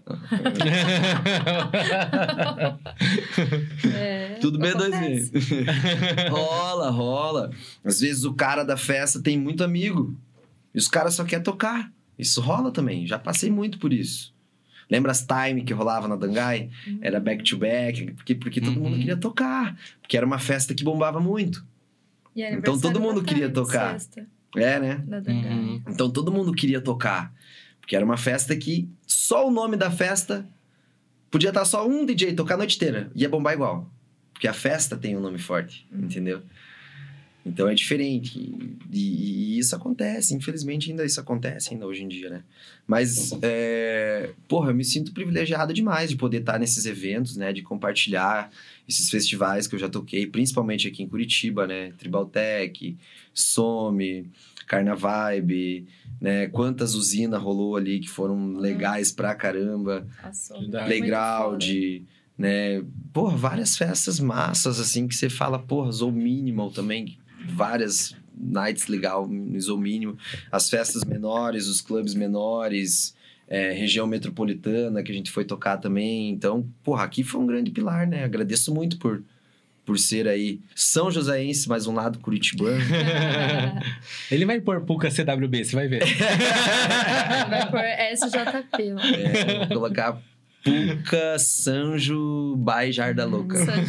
Jarda Louca. É, A Niva não conhece Jarda Louca. Não, mas é, você costuma, assim, ouvir em casa que tipo de som? Porque você, você é aquela pessoa, assim, que, tipo, fica em casa só ouvindo eletrônico? Você gosta de ouvir outras coisas? Hum, acho que o fato da- de você produzir faz com que a tua cabeça realmente, né, é, seja um leque mesmo, né, que você consiga, que você, que você possa é, escutar vários tipos de som e trazer esses instrumentos, esses elementos para as suas músicas também. Então é legal. Nossa, eu escuto de tudo, de tudo. MPB é o que eu mais gosto, né? MPB é o, é o carro-chefe, assim. Mas gosto de tudo. Nossa, ouço tudo, tudo, tudo, tudo. Principalmente das influências da minha mãe lá atrás, né? Do Flashdance. Depende do dia. Porque vem limpar casa. Limpar casa é Flashdance na veia. é bom demais. Mas é, tudo é momento, né? Pra viajar, por exemplo. Eu gosto muito de dirigir.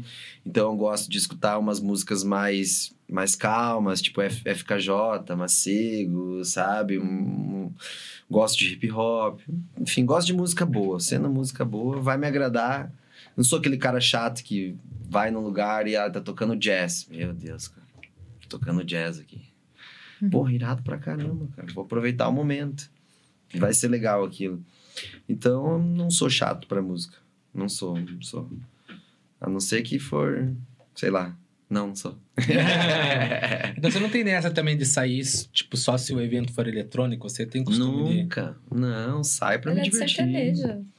Comecei em tudo, né? Pô, um cara que era open format. assim, É, né? Tu Você se fala, Brown focar Jr. agora. Nossa. Stack House. Não dá, né, cara? Não dá. E se você quer abraçar. A minha ideologia é conquistar o máximo de pessoas.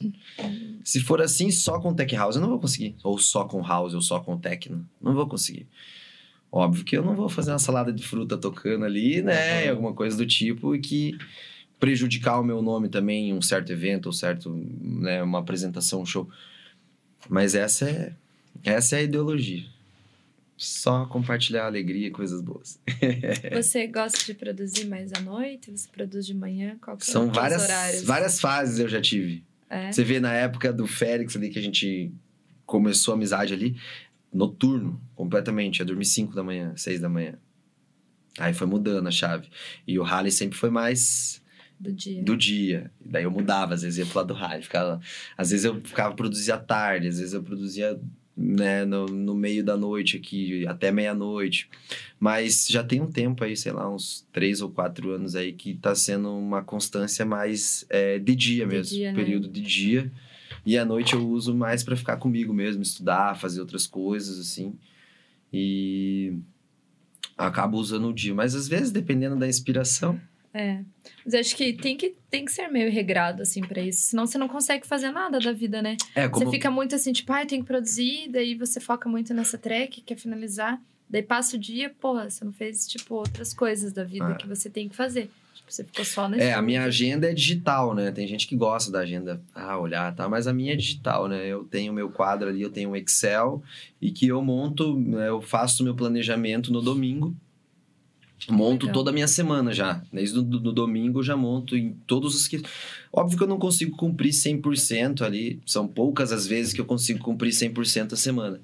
Mas eu monto a agenda no domingo e segunda-feira eu já aplico ela a semana toda, né? De segunda a sexta. Então já tem dividido os horários, a hora que eu vou estudar, a hora que eu vou fazer isso, a hora que eu vou fazer aquilo, cuidar da order, produzir, alimentar, faz, cuidar da- de, de- da saúde mental. Da academia. Saúde, é, é, exato.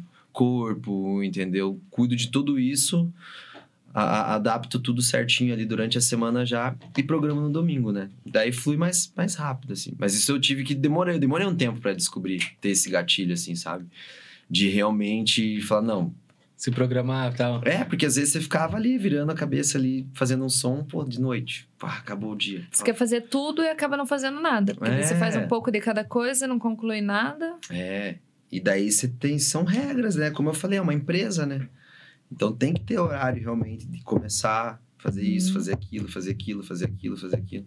E você vai aprendendo com o tempo, né? Conforme as coisas, conforme vai vindo os erros, Aham. você vai falando, já vou anotando aqui, ó, esse aqui já não dá, esse aqui tem É. que fazer assim, tem que fazer assado, né? Vai administrando todo o teu tempo assim, porque, nossa, se você não tiver tudo organizado, ferrou. Sim. Ferrou, você não faz nada, cara. Não faz nada. Trabalhar em casa é difícil. É, então. Porque, ah, eu tô com preguiça. Nossa, tô produzindo, não sei uma ideia. Vou sentar. Não rende. Vou ver um sofá, vou, vou, vou- vou ver uma, uma TV. Vou cortar grama, vou fazer isso. Você vê. Entendeu? Se não administrar o teu tempo realmente, ferrou. Mas eu consegui administrar o meu tempo realmente foi tipo em 2014 ali. 2014 que eu falei, não, é assim que tem que fazer, é assim que tem que fazer. Porque já tava com aquela ideia de sair do parque, né? E daí, tipo, falei, não, se eu sair daqui eu vou ficar o dia todo em casa. E daí foi onde que eu realmente construí o estúdio, fiz tudo certinho. E passo o dia todo lá. O dia todo no escritório. o dia todo. Trabalho o dia todo ali no. É, Na empresa. divide, né? Na empresa Na Puca. empresa. Puca. é uma baita de uma empresa. e a tua mãe, tipo, super de boa, assim. Super. Ah, minha mãe é tranquila demais. Você ela- não mora com ela, mora com ela. Não, Não mora não, com ela, né? Já tem um tempo já que a gente não mora mais junto. Acho que uns seis ou sete anos, se eu não Mas me engano. você é bem família, né, Puca? É, Vocês são bem presentes, né? Aham. Antes era mais, né? Antes tava mais Uhum. junto, né? Você vê quando na época de in- infância mesmo, né, o tio Carlos, ali, o irmão da minha avó, ele gostava muito, muito, muito, muito, muito, muito de viajar todo final de semana, praia, rio, acampar, sabe? Então tinha essa ideologia de família mesmo. E óbvio, né? A gente vai ficando um pouco mais velho, um, um, um primo e um tio vai casando aqui, vai tendo filho lá, e vai. Acaba assim, né? De amizade também é assim, né? Alguns amigos de infância ali já não sou tão presente, alguns amigos de escola também já não são tão presente. Vai acabando, infelizmente, vai, a gente vai mudando a nossa vida, né? Mas eu sempre tentei ser presente assim com família para é uma energia boa, né? Um- algo gostoso também ter a família próxima, né? Uhum. E antes era mais, daí conforme foi viajando, né, vários Natal fora de casa, Ano Novo, alguns feriados, Dia das Mães, várias coisas, assim, já fiquei longe várias vezes, né? Então você acaba tendo que, que dividir, né? Uhum. E quando dá pra aproveitar pra ficar com eles, eu, eu fico com toda certeza. Dá mais valor no tempo, né? Oh, Daí. Muito mais, muito mais. Você muito tem mais. outro irmão ou só você? Ah, por parte de pai, eu sou o sexto. Sexto. E da minha mãe, sou o único. Ah, por isso que vocês são bem. Iguais. Não, muito, mano. E, tipo, até fez Né, E o fato assim, do pai ter parecido. falecido também, né? Eu acho que Uhum. daí ficamos mais próximos, Próximos, ainda, né? né? Que ela fez né, papel de pai e mãe. Nossa, minha mãe é guerreira demais. Demais, demais, demais, demais, demais, demais, demais, demais, demais. Legal. Mas a gente teve, né? Eu tive meu padrasto também, que ficou com a gente 15 anos, que me deu uma educação muito boa. E realmente, né? Nossa, ele forçava muito fazer eu ler, estudar. É, você tem que pensar no futuro. O futuro é música, rapaz. tá, vou ali comprar um o cabo. futuro tá certo já, paizão. Poxa. ele era muito massa, Que cara. massa.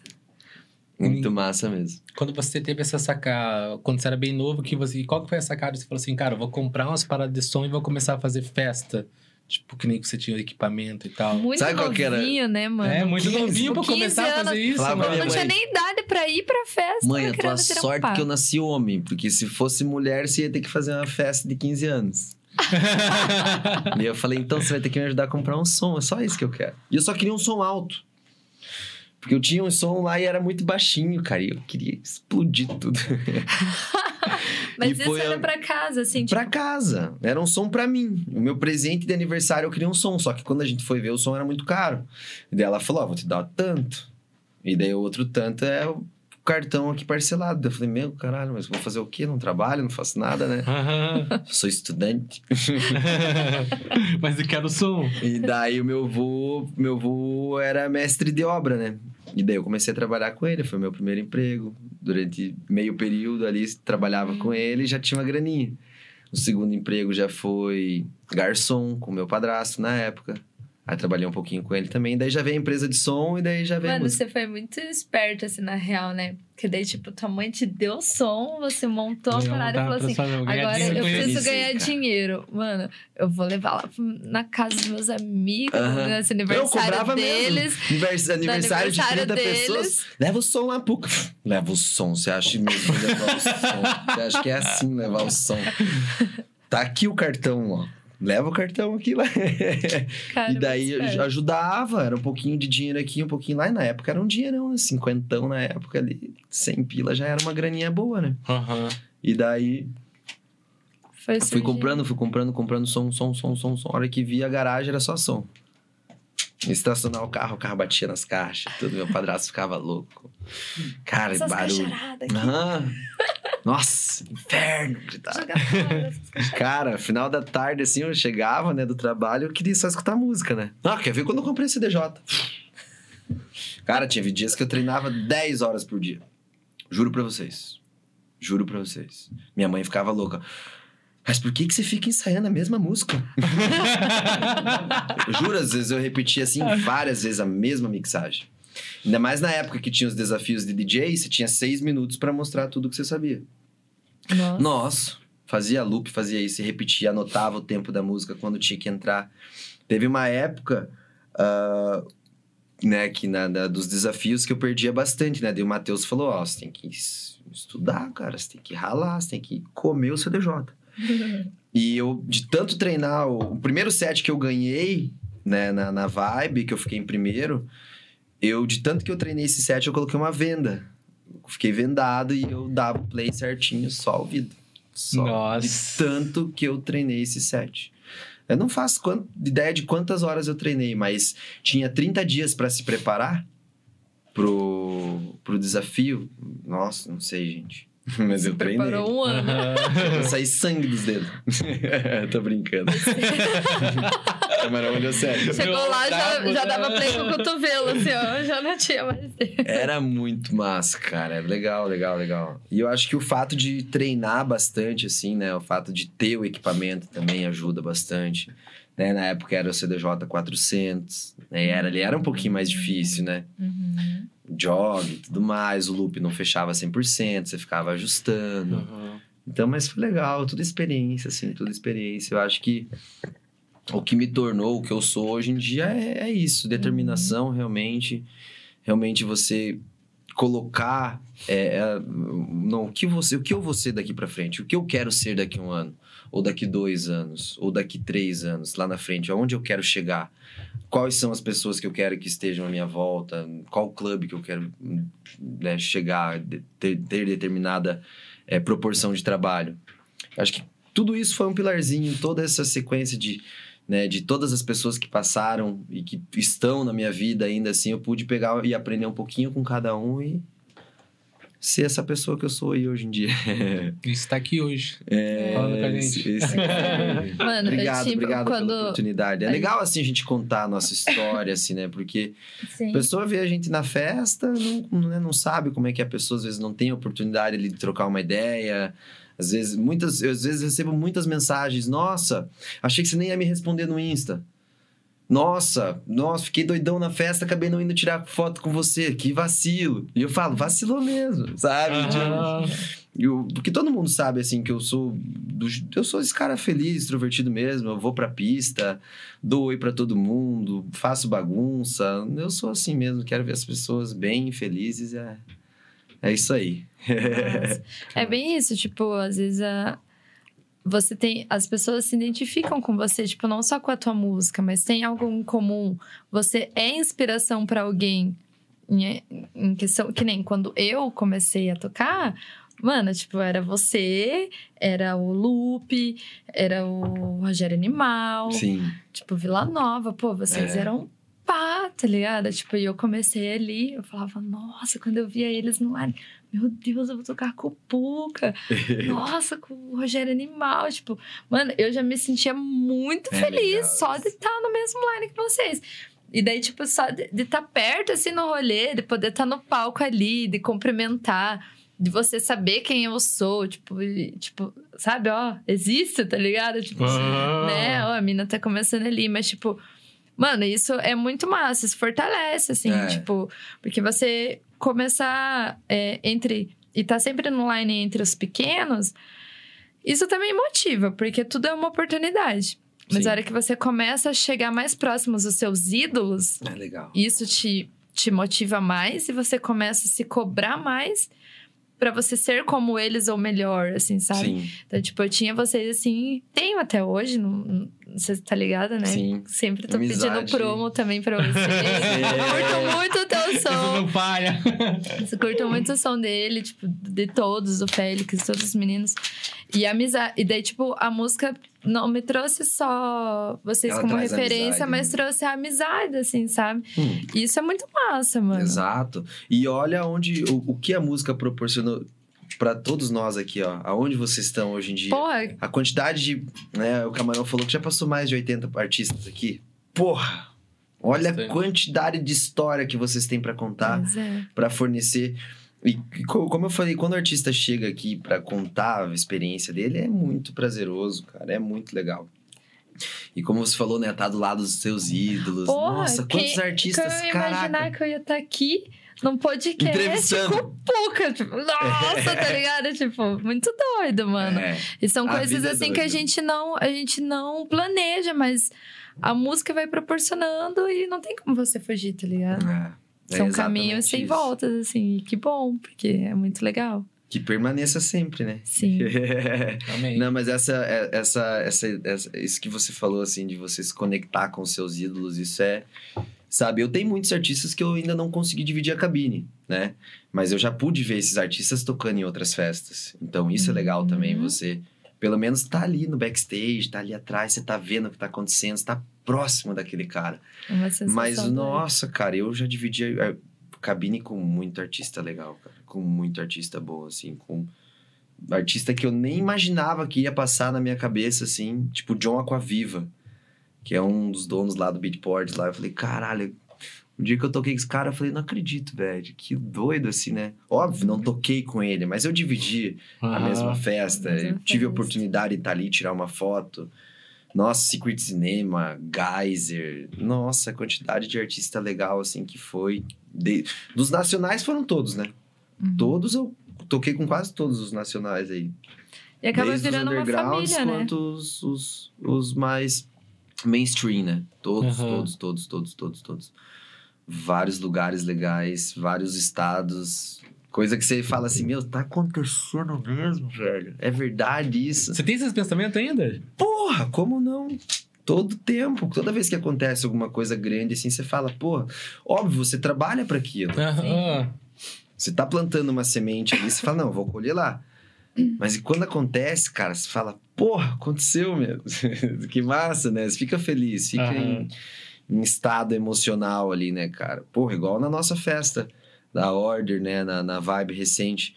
Fiquei muito triste com muitas coisas, de muitos amigos não entrarem, sabe? E a gente avisou, foi avisando, foi, pô, também não esperava que ia tomar aquela proporção. Uhum. Mas aconteceu, então tem momentos que te deixa triste em algumas coisas e mas ao mesmo tempo tava muito feliz de ver a proporção que tomou Casa o evento naquele dia, entendeu? Nossa, muito cheio. Muito louco. Muito louco. A Tem coisas que você espera, mas fora, não né? é. E às, Hum. às vezes você cria expectativa. Puta, toma um banho de água fria. Mas às vezes aquela coisa que você não criou tanta expectativa e você achava que ia ser X, passa daquilo e hum, se torna emocionante a parada. Mas a gente já tá quase atingindo três horas de papo, Puca. Queria agradecer você. Ah, a gente tem umas perguntas aqui. Eu vou no banheiro rapidinho. Você tem alguma propaganda aí? Cara, mandei bem nessa, né? Mas eu posso fazer a pergunta pra ele aqui? Vou fazer a pergunta enquanto você está lá.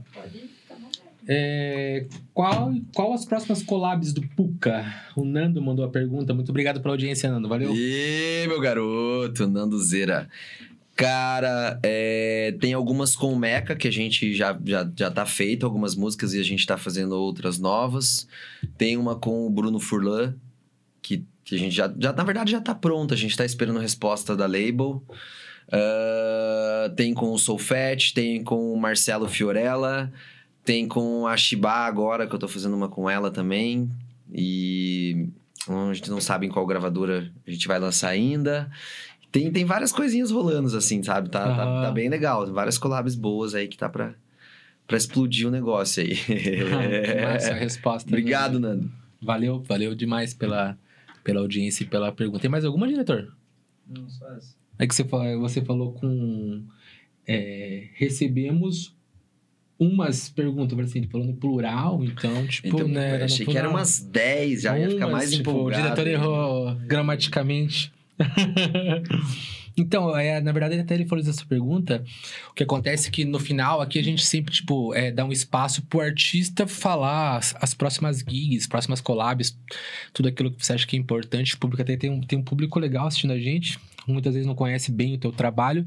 Pra você falar do teu trabalho, onde encontra você, como faz pra contratar, com quem entra em contato, quer falar um pouco da order, Bacana. Tipo, vender o teu peixe assim pra galera que tá ali, tá ligado? E é de praxe a gente fazer com todo convidado isso na, um pouco antes de encerrar. Daí eu deixo Aham. esse espaço pra você falar com a galera. Em qual câmera, diretor? Essa câmera aqui você pode Show. falar com a galera. Oi, meu nome é Felipe, eu tenho 30 anos. Mais conhecido como. Tô uma semana sem beber. Não, é. É, quase. Quase.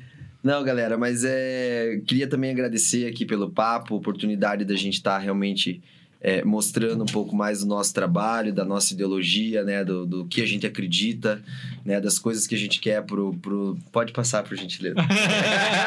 Mano, eu tava lá no meio, eu escutei as risadas. Eu falei, "Ah, perdi a pergunta. né, das coisas que a gente acredita né, no nosso ideal, no nosso projeto, né, que é o mais importante, que, né, é, como eu falo, a gente vive isso, a gente quer isso pro, pro, pro resto das nossas vidas, então, é, sou um cara privilegiado por estar passando por tudo isso, né, vivendo toda, toda, tendo toda essa experiência, ter saúde, né, o principal é ter saúde para, né, viver tudo isso, e tem o nosso time, né? A Order, que é a nossa gravadora. Para você que é artista, manda a, nossa, a, a sua demo para nós. É orderdemos.gmail.com. A gente recebe é, bastante promo semanal. Então, né? Se você gosta do nosso trabalho, se você se identifica com o nosso trabalho, manda a sua demo lá pra gente ouvir. A gente faz um release por mês e o VA, né? Que é ah, em dezembro, que são vários artistas. Então, é, segue a gente lá nas redes sociais também, é Order, a, arroba Order ORDR. E fica por dentro lá dos eventos que a gente vai fazer também, que é esse do dia 4 de junho, que o artista é o Ed, não sei quem é. Eu Isso. sei. Você não vai, você sabe? Eu, claro que eu sei, mas eu não vou falar. Mas eu sei. Não sei se sabe. Você não sabe? Eu sei. Então, eu sei, já Por me enquanto é surpresa. Vamos ver? Vamos ver se alguém chuta ali e acaba acertando. Mas é um artista que eu já toquei com ele algumas vezes, estava em Curitiba também recente. e é um projeto paralelo que ele tem. A gente espera que né, essa festa também seja tão legal quanto foi essa essa da, da de quatro anos ali com o Joshua, que foi muito legal. E para as próximas gigs, né? Sábado, dia 7 na, no Toca, Toca Prime com a. Uh, Sense. Sensetec. Sensitec, desculpa. É, aí, Maringá, dia 14. No, é, dia 14 tem duas datas, Maringá e Cianorte, mesma data. Uh, aí depois vem Manaus, vem, depois vem Nordeste também, vai vir algumas datas. Então, vai, tem algumas que estão confirmando também. Tem alguma tour aí que a gente vai fazer para o Peru novamente, para Bolívia. E espero que, né, que tenha algumas datas aí para outros lugares, outros países aí também em breve. Tem algum país que você sonha? Putz, cara, todos. Até Paquistão, não tem problema. Aonde me chamar, eu vou. Mas, cara, eu acho que a Euro, né, a Europa tem uma cena muito legal, né? Acho bacana as festas que rolam lá, então eu acho, eu acho, acho legal, assim. Estados Unidos também, né, cara? Tem muito evento bom. Então, acho que seria esses dois os principais, assim. O restante, obviamente, que eu também quero estar presente. Me chama que eu vou. Ai, cara, que sonho, né? Que sonho. Acompanha a tua agenda e tudo é no Instagram mesmo. É... Sim, eu sempre posto a minha agenda na, no Instagram ou no Facebook, também tá lá. Uh, ou também pelo, pelo site da agência ou pelo Instagram da agência também a gente acaba postando lá, sempre compartilhando junto né, pela, pela Alliance. E nas redes sociais, Puka DJ. Qualquer rede social é Puka DJ. Tô pensando numa coisa aqui é, que veio agora, assim, na minha cabeça. Quando você fazia os eventos lá, corporativo, você falava no microfone, assim? Falava. falava Porque ele tem uma vozona de radialista, assim, né? Não, falava. Nossa, era... Certeza que jogava... Na época que eu vi ele, então, a voz era diferente, né? É, eu falava assim. Certeza que jogava o microfone na mão dele e falava, Felipe, é Amava você vai falar. falar no microfone. Daí teve uma época, assim, que eu fiquei muito introspectivo, assim, sabe? Meio tímido ali e tal. E daí odiava o microfone. Tinha pavor do microfone. Mas hoje em dia também já passou essa experiência aí. É legal, né? Você colocar pra fora. É. Falar, não, mas era legal. Porra, era muito massa. Do Charlie Brown, então. É agora, porra! massa pra caramba. Ai, ai. Muito bom. Então, É ele falou dos Boas eventos. fases. Agora você vai se despedir dos seus fãs que estão até agora esperando por este momento. Ai, meu Deus. Ai, que tudo! Uma galera aí em casa assim, ô! Ah, esse camarão, eu não tem uma quinta que ele não fala isso. Mas é por causa que toda quinta, é, isso não é eu que tô falando. As pessoas que entram em contato com a Time lá no, no chat sempre falam assim: nossa, o momento mais massa da live é quando. é da você vai ficar gente." com o nariz do que vai chegar a furar o Cara, negócio não lá. é. Vai estar furando ele já tanto que ele. Pinóquio. Enfim, aos meus fãs, Aos meus aos seguidores. meus seguidores. É, agradecer a todo mundo, agradecer você pela presença. Ai, Obrigado. Ai, que gato. Ai, que gato. Coitado do Puka, que deve sofrer, né, de assédio das fãs dele. Fã tem ele. Eu? Quem sou eu perto das fãs ali do Puka? Hã? Enfim, galera, um beijo pra todo mundo. todo mundo que tava no chat. O Ney, faz um corte disso, fazendo um favor, Splex. O Ney ficou ve- devendo vintão. Não, não, foi quatro. Foi quatro Das- perguntas, 40 pila. 40 pila. É, o Ney é mais caro, né? Era 5, ele aumentou pra 10 as, as perguntas. E é isso, agradecer a galera que tá ali no chat. Camarão, dê com camarão. Algum especial? Ali, boa. Não, não tem ninguém especial. Não tem. Galera, muito obrigado a todos vocês que estão presentes. A gente agradece aqui rapidamente quem tá no chat que é, interage ali e tal. É, Segundo a Twitch, Se tudo der certo, ainda não- a gente não, não, não tem tudo estruturado, mas estamos com planos de já mudar pro YouTube também para facilitar um pouco mais e coisas mais. Então já adiantando vocês que estão aí, que façam sua conta no YouTube, se inscreva no nosso canal no YouTube e ajude a gente lá que a gente tá indo pra migrar pra lá. Tamo indo pra lá. Estamos indo pra lá. É aqui que vai pra lá? É pra lá. Deixa eu agradecer as pessoas é, rapidamente. Porra, teve gente, hein? Bastante gente. É, zero as pessoas aqui que conversaram ainda, né? Tem mais que as pessoas que, Que não, não têm conta, que não falam, Ai, vezes só assinam pra desculpa, assistir, sabe? galera. Tem bastante gente não. É, não, não sei todos os nomes, que o meu inglês também não é muito afiado. Tem muitos nicks jogos aqui, assim. Mas é zero ni... O que que tá acontecendo? Eu ia bater na mesa, mas o Nossa, microfone... bateu. Meu Deus. Zero Niva, Adriele, Adwin 666, Agilete. Agilete, ó. Agilete. Sextou! Ah, tem. Mac 3. Da Ah, parede. tem Comande Ruth, Sindica, Dani Franceschi, DemBR, Digo 00, Douglas Lopes 16, Ai, Elysian, Eve DJ, é, Eu já vi. Footers 98, Ellen Matias, Jame- Jamelão LOL 1, Ó, mão. Carol Milani, esse Caio, o louco. Caio Pereira 1, Lurks, Márcios. Zepansky, Nando CWB Music, ó, outro que usa Aê, CWB. Ele Nandeira. entendeu do CWB. É, Ele Nando é Roots, tinha que ser Nando Roots. O Hanna Caroline, Paulo 120-597. Olha, esse aqui foi bem trabalhado. Rock Bad DJ, que vai estar lá também com o Puka na Ciência Tech, tocando lá. Muito obrigado pela audiência aí. Senhorita Nil, muito obrigado por estar presente com a gente. Beijo, Nil. O Sofete também, muito obrigado. E é um agradecimento Beijo, aqui. fofo. Fui a Agradecimento Harley. aqui ao Sofete, que tá, pra quem não sabe, ele tá fazendo a trilha sonora, que nessas mudanças que a gente vai fazer também, a gente vem com trilha sonora e tudo agora, pro comecinho Nossa, demais. É até a track, sou suspeito pra falar, mas gostei pra caralho da track que ele Eu mandou, também tá gostei. ligado? Ficou muito massa, tá Boa. ligado? Achei da hora. Eu falei assim, lembra, esse toquinho tem a cara da Time mesmo, ele, ele captou a mensagem muito da, hora. É, Ticartacho e o Ap, beijo. é, e o Aptart. Muito obrigado. Massa a demais, todos. obrigado pela audiência, galera. aí, Valeu, galera, Uma galera. galera assistindo a gente. Muito obrigado pra uma galera nova que tá chegando também, acompanhando nosso trabalho. Nosso trabalho tá Chega, mas Fronteira, chega né? mais. É, eu Massa demais isso. como é que faz. Agradeço a todos vocês. cada vez mais. Semana que vem, quem quer? Semana que vem estamos aqui com a presença do nosso amigo Biel Precoma. Vai estar aqui falando um pouco sobre a carreira dele, sobre o palco Super Culpa. Quem não sabe, ele é curador do, desse palco, acho que há 14 anos, coisa assim. Na, o palco que tem lá dentro é Tribal Da Tech. Tribal. E que semana Muito que foda. vem vai ter na Tribal Tech também.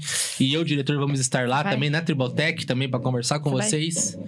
Sensatec, a gente vai estar lá. Quem vê nós, Puca lá, só chegar a dar um salve, né? Quiserem, Com pa- certeza. quiserem pagar um combo, fique à vontade Pô, também, pode pagar um drink também. tequila eu já gosto. Nossa, Dia eu das amo mães, vou daqui. É. Ainda bem que minha mãe já é assim, hein? Tudo que rola. tá né? ligado, né? Meu Deus. Dia das mães, mãe. Galera, muito obrigado a todos. Se encontramos quinta-feiras que vem. É nóis. Estamos... Quinta-feiras. Quinta-feira. Quinta-feiras. Beijo, galera. Estamos pelo diretor. é toda, viu? Por Fiz o todas. plural por causa disso. Quinta-feiras. Até semana que vem. Estamos por você, diretor.